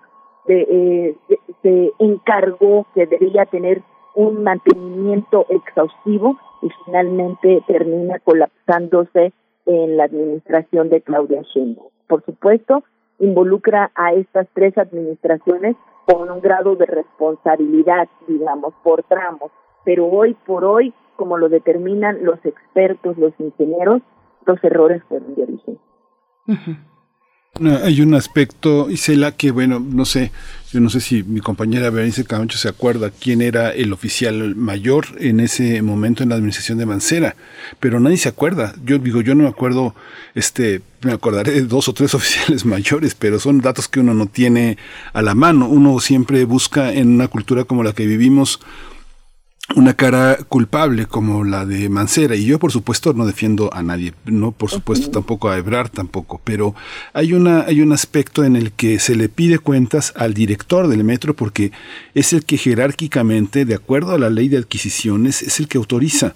Digamos que si uno piensa en una jerarquía mayor para auditar al propio eh, metro y a las decisiones del metro que es un organismo que tiene características jurídicas que son este que ponen dificultades para auditarlo Es. de manera exterior, este, uno tendría que recurrir al oficial mayor. La gente piensa, no, Mancera tiene que dar la cara, pero Mancera no, ni, ni, ni Ebrard, ni son culpables de nada porque no tomaron ninguna decisión sobre nada, ninguna decisión operativa de acuerdo a la ley. Por eso no van a poder ni siquiera ser castigados porque ellos no son culpables. Los culpables son quienes deciden jerárquicamente qué contratan y cuáles son las calidades del contrato. Y en todo caso, quien tendría que supervisar es la oficialía mayor. ¿No es así, Isela? Sin duda, mira, en el caso de la línea 12, Miguel Ángel, eh, Marcelo Ebrard creó un organismo que se encargaría de hacer las adquisiciones y la construcción de la obra. Yo quiero eh, comentar que este es un caso en el que se marginó, digamos, a la Secretaría de Obras y al propio sistema de transporte colectivo que en este en este caso no construye. El sistema de transporte colectivo administra, pero para eso fue creado la figura de proyecto Metro que encabezó eh, Enrique Orcasitas, quien hoy es uno de los imputados por la Fiscalía eh, en la responsabilidad de estos hechos. Entonces, ¿quién eh, dio eh, los contratos, digamos, quién adjudicó? Pues gran parte de, de los contratos se adjudicaron a través del proyecto Metro. En este caso, eh, el responsable, el titular del metro, en su momento Francisco Bojorquez, en la administración de, de Marcelo Ebrard, luego viene eh, Joel Ortega en la administración de Mancera y es reemplazado por Jorge Caviño en ese mismo sexenio, ¿no? Y al final Florencia Serranía en la administración de Claudia Sheinbaum. Pero ellos son, es el organismo que hace operar el metro para la construcción de la línea 12, quien otorgó los contratos en materia de construcción, pues fue el proyecto Metro. Y en el caso del arrendamiento de los trenes, quien firma ese contrato sí fue el entonces director del, del sistema de transporte colectivo, Francisco Bojorquez, pero yo insisto que todo ese esquema bajo el que se generó esa adquisición de trenes, pues se, se, gestó y así lo tengo documentado en la Fiscalía de, eh, en la, perdón, en la Secretaría de Finanzas, que entonces encabezaba Mario Delgado, hoy, eh, hoy presidente nacional de Morena. Y será Lagunas, pero a ver, bueno, una pregunta muy ingenua de mi parte, pero todas esas alertas, todos esos informes, esas advertencias previas y, y, durante ya que se ha estrenado, que se estrenó la línea 12 del metro, toda esa cadena de autoridades eh, y esas advertencias de irregularidades llegan a los oídos más altos, ¿no es cierto? ¿Dónde, ¿Dónde está cómo discernir entre la carga de responsabilidad que tienen las distintas autoridades que se van convirtiendo pues en una cadena administrativa? Administrativa de una obra como esta. Sin duda, sin duda. Eh, en ese punto coincido con, con Miguel Ángel, en el sentido, como tú mencionas, hay una cadena de responsabilidad. Si bien hoy la postura de los jefes de gobierno dicen, bueno, pues para eso teníamos las áreas respectivas, ¿no? Y ahí es donde la fiscalía es que, digamos, hace el, el filtro de responsabilidades y hoy por hoy eh, quien encabezó el proyecto Metro de la Ciudad de México, este fue Enrique Orcasitas, es uno de los principales señalados como responsables de, de esta situación. Por supuesto, yo les quiero comentar que la mayoría de estos documentos internos que eran emitidos por el consorcio constructor, por el sistema de transporte colectivo que, que decía esto está pasando en la línea 12, se están destrozando los rieles, eh, existe este bamboleo en las alturas. Obviamente todos tenían una base y se centraban en el proyecto metro fundamentalmente. Y cuando, cuando la gravedad de la situación llega a ser insostenible, todo mundo, todos los participantes, las empresas, la Secretaría de Obras, el metro, el proyecto metro, eh, fijan posturas para deslindarse. Y es ahí donde yo insisto de, de la gravedad de la situación, porque nadie se quiere hacer responsable. Es como un peloteo de culpabilidad que hoy lo seguimos viendo cuando ya ocurrió la tragedia, ¿no? Sin embargo, pues ahí está el papel de la Fiscalía, ahí están los documentos para determinar en esta cadena de responsabilidades a dónde, a dónde debe parar. Yo insisto en que todos estos documentos eran enviados a Proyecto Metro y muchos, en muchos casos minimizados. En ese punto yo les quiero compartir que en ese año 2014, cuando se cierra la línea 12, el, canciller dice, eh, para que te expliquen todas tus dudas, busca a Enrique Orcasitas. Tengo reuniones eh, tengo una reunión privada con Enrique Orcasitas para eh, decirle que yo tenía documentos eh, que los ingenieros de su propio del propio organismo que él encabezaba y también de las empresas constructoras se estaban enviando estos comunicados para decir ¿qué está pasando con la línea 12? ¿Por qué está presentando este fenómeno de desgaste acelerado, no? Entonces, eh, eh, no vuelvo a ver a Enrique Orcasitas, se da cuenta que hasta ese momento eh, estaba todo lo publicado sumamente documentado y bueno, hoy por hoy, por eso es que él es uno de los principales inculpados de la Fiscalía. Un trabajo como el que tú haces, eh, Isela Lagunas, también lleva, lleva, lleva, aunque es un eh, trabajo tan específico, eh, lo que pasa detrás de los números y detrás de las leyes son las personas. Y uno ve, por ejemplo, en el procedimiento de armado de tu propio trabajo, uno lo conduce hacia la línea que está este, sobre el piso de Avenida Ignacio Zaragoza y ve el daño y la este, cómo se hizo una línea que es totalmente inservible. Lo mismo pasa con todo el proyecto de reconstrucción tras el sismo. Detrás de eso hay personas, hay historias, hay historias que se pueden ver en las zonas habitacionales que están junto a las vialidades de transporte que no funcionan, junto a todas estas eh, tragedias este, graduales que no son tan aparatosas como las de la línea 12, donde hay tantos muertos, sino que es, una agonía, ¿no? Es una parte agónica. ¿Cómo entender eh, en, en, este momento el sistema de transporte con distintos cánceres que tiene? entre ellos el de la lucha política que hay entre eh, el, sindicato y las autoridades. ¿Cómo entender esa parte? ¿Cómo lo abordas? Eh, ¿Qué problema técnico periodístico surgió en, en, tu libro con estos aspectos? La gente, el sistema de transporte y el sistema de los trabajadores de base en el metro.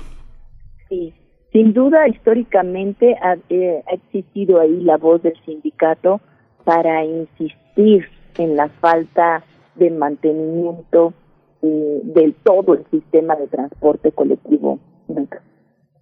Sin embargo, el caso de la línea 12 es especial. El sindicato también fue una de las voces que advirtió que estaban viendo sus técnicos a ras de piso en las vías, ¿no? Y sin duda, insisto, las historias personales de cada uno de los integrantes se destacan libro. Ustedes pueden encontrar, y yo insisto, en que sí hacía falta una línea de transporte, de metro, en toda esta zona de la ciudad, Miguel Ángel Berenice, que está sumamente abandonada. Es una eh, zona al oriente que está, que requiere de un transporte de calidad porque la otra opción es hacer uso de estas combis y micros en los que los ciudadanos se exponen a ser asaltados a punta de pistola, como vemos cotidianamente en los noticieros, ¿no? Entonces insisto, si hacía falta una línea 12, por supuesto, línea 12, línea dorada, un metro que dignificara la vida y el transporte de las personas. Hay un capítulo en el libro en el que yo eh, lo titulo Vidas Baratas a raíz de que un, un, un usuario de esta zona dice que la línea 12 les había llegado como una bocanada de aire limpio, ¿no? Para ellos que pasaban tres horas en este transporte deficiente, maloliente, y de pronto les llevaron la línea 12 nueva, eh, pues apostaron a subirse, ¿no? Y a pesar de que había advertencias, pues ellos decían, yo me subo al metro, ¿no? Que me va a ahorrar una hora y media de transporte. Esas tres horas se redujeron a hora y media o una hora.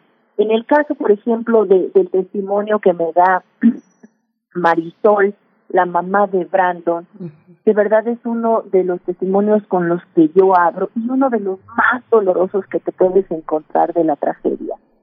Su niño, que en plena pandemia deja sus clases porque no, no siente atracción, tomaba sus clases debido a sus necesidades económicas, las tomaba desde un celular, Miguel Ángel Berenice. Y él habla y le dice a su mamá, no quiero seguir tomando clases así, no me llama la atención, eh, no me puedo conectar, no estoy a gusto, no me acomodo, ¿no? Llevaba ya más de un año, eh, pues así en este sistema al que nos orilló la pandemia también. La mamá accede que vaya a ayudar a un restaurante, a un negocio familiar que está en Isabel la Católica hasta el centro histórico y es así que ese niño de 12 años sale muy tempranito a trabajar a ese restaurante y, y pues es una de las víctimas de la tragedia. Es muy doloroso porque son familias de escasos recursos. Todas las historias de, los muertos y de los sobrevivientes y de los lesionados. Es gente de escasos recursos que no tendría estar eh, no tendría por qué estar ahorita eh, eh, regateando la justicia. Ellos deberían estar por delante. Han sido revictimizados, por dicho por los propios abogados y por ellos mismos, han intentado que firmen acuerdos, documentos en los que prácticamente eh, para obtener recursos están otorgando un perdón a las autoridades para evitar juicios duros. Hoy por hoy el que todo parece que va encaminado a un acuerdo reparatorio, hoy por hoy los abogados insisten en que no han tenido acceso al expediente. Lo tuvieron muy tarde, a seis meses de, de la tragedia de la línea 12, los abogados apenas accedieron a parte del expediente. Y la semana pasada, que o esta misma semana que fue la iba sería la primera audiencia, otra vez vuelven con la misma acusación nos esconden cosas, ¿qué está pasando ahí? Los, los, las víctimas, eh, de verdad, quieras el crucis que les representa venir desde, desde Iztapalapa, desde Chalco, cuando son citados a comparecer a la fiscalía. Son casos dolorosos de gente cuya familia ha tenido que dejar de trabajar para apoyar al integrante enfermo o en desgracia. Y, es una cosa insostenible porque entonces, ¿de dónde obtienen los ingresos que esta familia siga comiendo? ¿No? Eh, entonces, este libro de verdad hace un llamado a que a que los miren a ellos, o sea, son empresas poderosísimas, son son funcionarios que que, que tuvieron eh, responsabilidad en la construcción, en el mantenimiento, pero que hoy forman parte de nuestra élite política. Y yo insisto en que el libro surge en un momento en el que ya arrancó la carrera presidencial y no intenta descarrilar a nadie, solamente poner como en perspectiva de la responsabilidad que tuvo cada quien en este proceso de esta tragedia que marcó al metro de la Ciudad de México y a la Ciudad de México en general.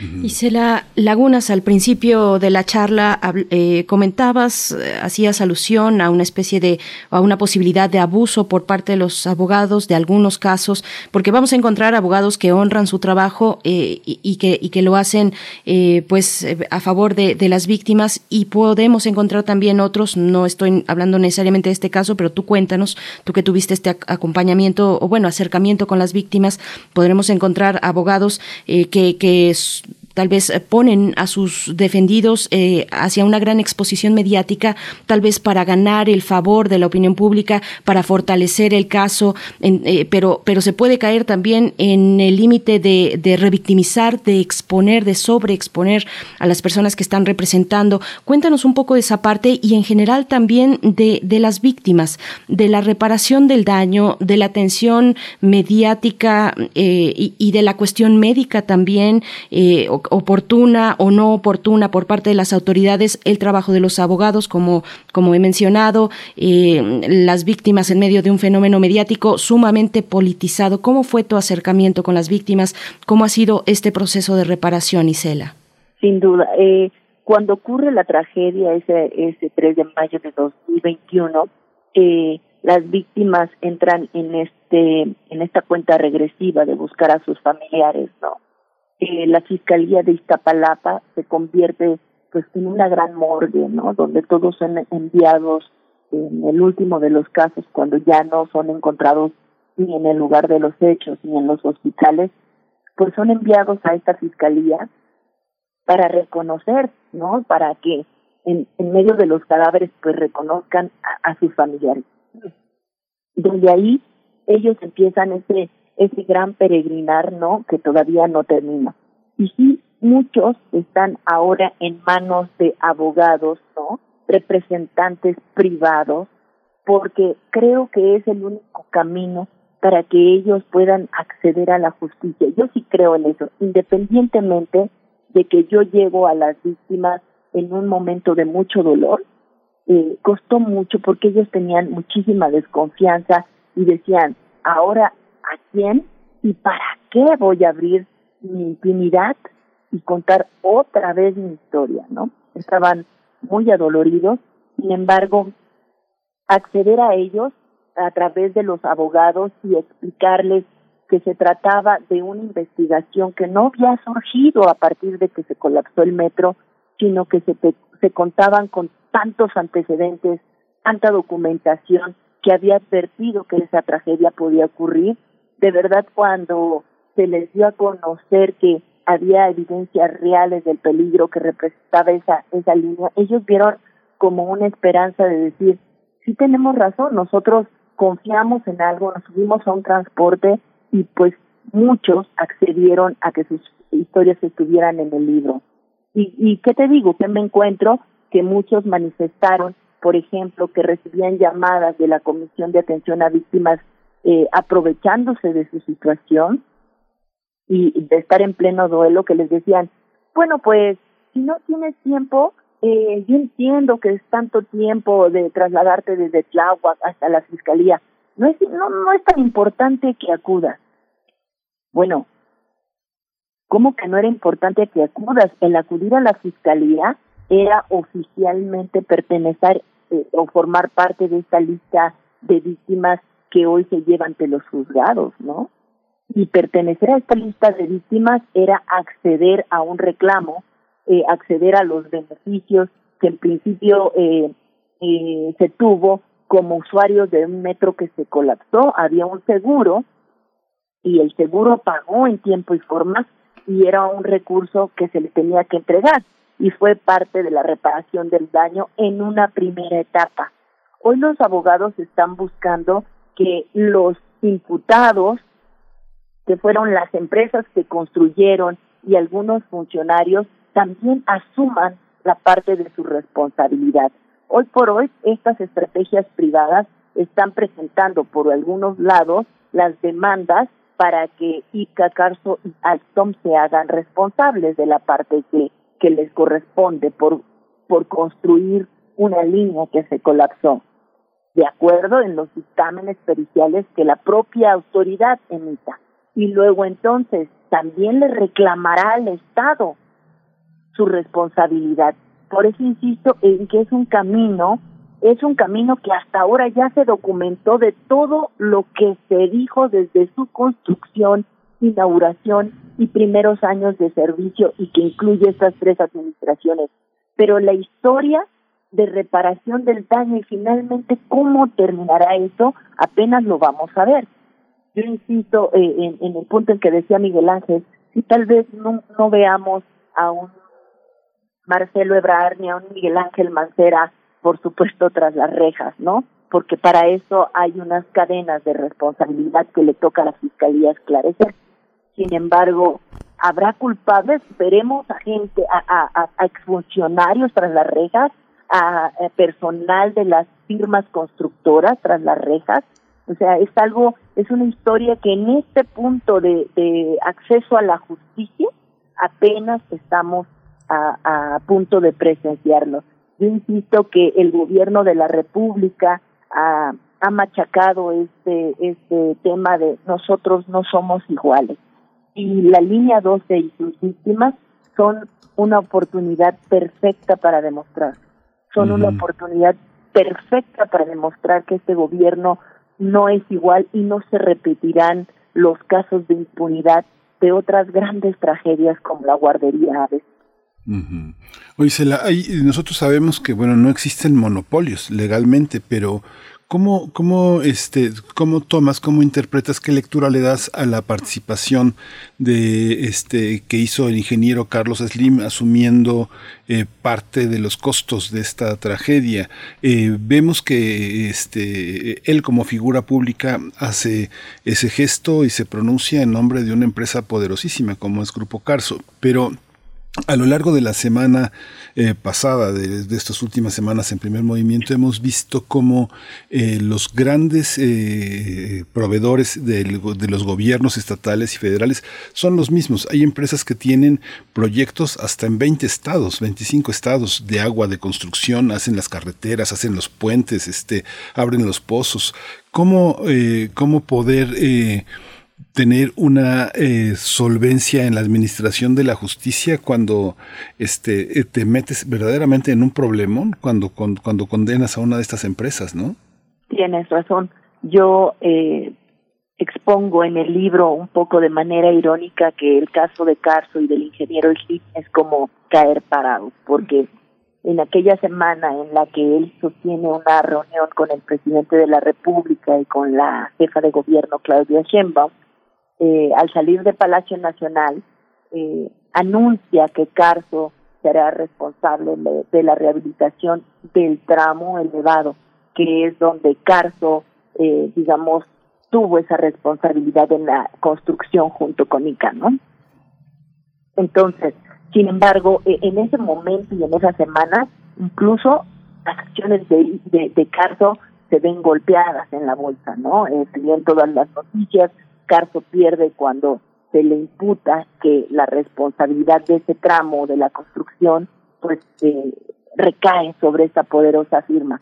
Pero por el otro lado, a escasas horas o escasos días se anuncia que es uno de las firmas eh, beneficiadas eh, con contratos millonarios del tren Maya, ¿no? Y es parte de los claroscuros eh, pues de los que aún no tenemos acceso de esta historia que está ocurriendo inmediatamente. ¿Qué se pasó en esa reunión? Porque una cosa es que el ingeniero Carlos salga públicamente a decir que él va a rehabilitar, pero otra es que en el proceso asuma la responsabilidad de los hechos. Y es ahí donde los pues abogados están eh, eh, y veremos eh, desplegar sus estrategias jurídicas, ¿no? Porque mediáticamente es una cosa, en el proceso eh, penal es otra por las implicaciones eh, que eso implica de reparar el daño a tantísimos afectados, ¿no? hay muertos, hay 26 muertos a cuyas familias hay que darles la justicia y reparación del daño, sin contar a los heridos y luego entonces hay creo que personas que se quedaron sin ingresar a esta lista, a esta lista de, heridos, ¿no? hay testimonios que hay, hay gente que está peleando todavía porque les crean que sí se, se cayeron el día del accidente, pero que como no les vieron un daño mayor, entonces los paramédicos en tal, al atender la gravedad de la situación decían, estás bien, estás bien, adelante, camina, camina. No los llevaban a los hospitales y yo, por ejemplo, tengo el testimonio de una mujer que dice que caminó en sentido contrario, ella iba hacia Tláhuac, se cae el tren y debido al golpe la atienden en el lugar de los hechos, no le ven cosa grave y la dejan ir y ella camina sin rumbo, sin sentido, en, eh, este, en sentido inverso hacia donde estaba su casa.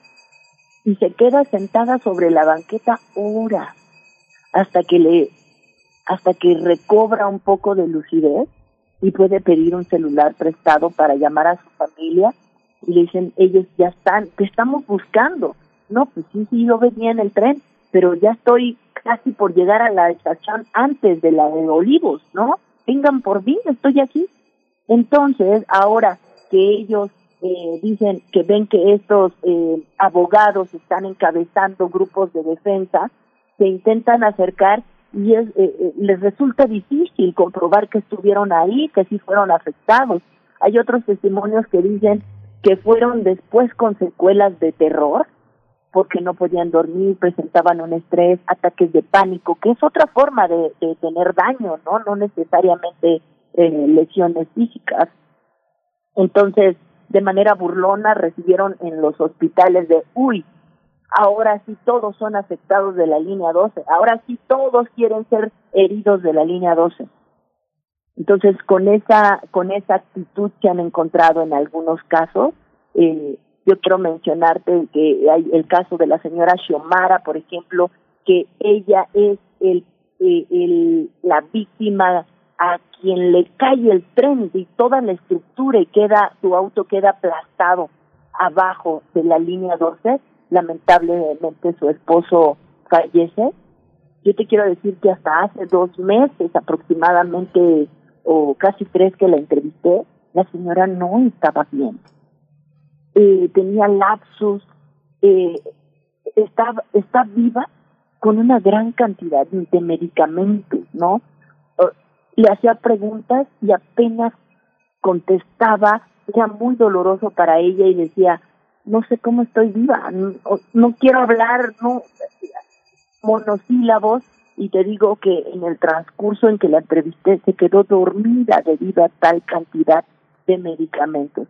Entonces, casos como esos pues no están en la condición de asumir de manera personal una defensa, ¿no? Sino que han depositado todo en los abogados o en la Comisión de Atención a Víctimas, ¿no? Y espero que eh, tanto los abogados privados como las autoridades pues no nos defrauden, ¿no? Porque realmente son personas de escasos recursos, insisto, que de muy poco alcance, ¿no? Como para pensar ellos de qué me conviene, obviamente hoy se basan en el tema de, confianza, ¿no? De quién les da confianza y depositar sus casos, pues en estas firmas privadas. Sí pues ah, que, que, no quede en la injusticia la tragedia de la línea 12 como otras tragedias que han recorrido el país.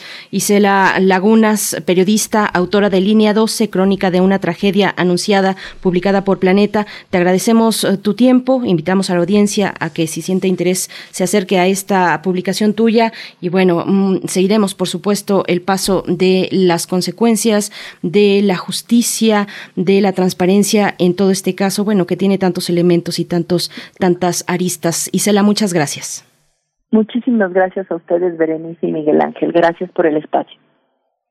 Muchas gracias, qué, qué doloroso, qué difícil, qué difícil estar eh, con el tratamiento de estos temas, pero un libro como este sobrevive por la estrategia eh, de investigación que permite llegar al fondo de las cosas y sobre todo a la, a la, a la humanidad que está vulnerada detrás de todos estos acontecimientos, Berenice. Por supuesto. Pues bueno, nos ha llegado la hora de despedirnos, ya nueve con cincuenta y nueve minutos. Les invitamos a permanecer aquí en Radio UNAM. El día de mañana nos encontramos poquitos minutos después de las siete. Gracias a todo el equipo, a ustedes por su escucha. Nos vamos, Miguel Ángel. Nos vamos. Esto fue Primer Movimiento. El mundo desde la universidad.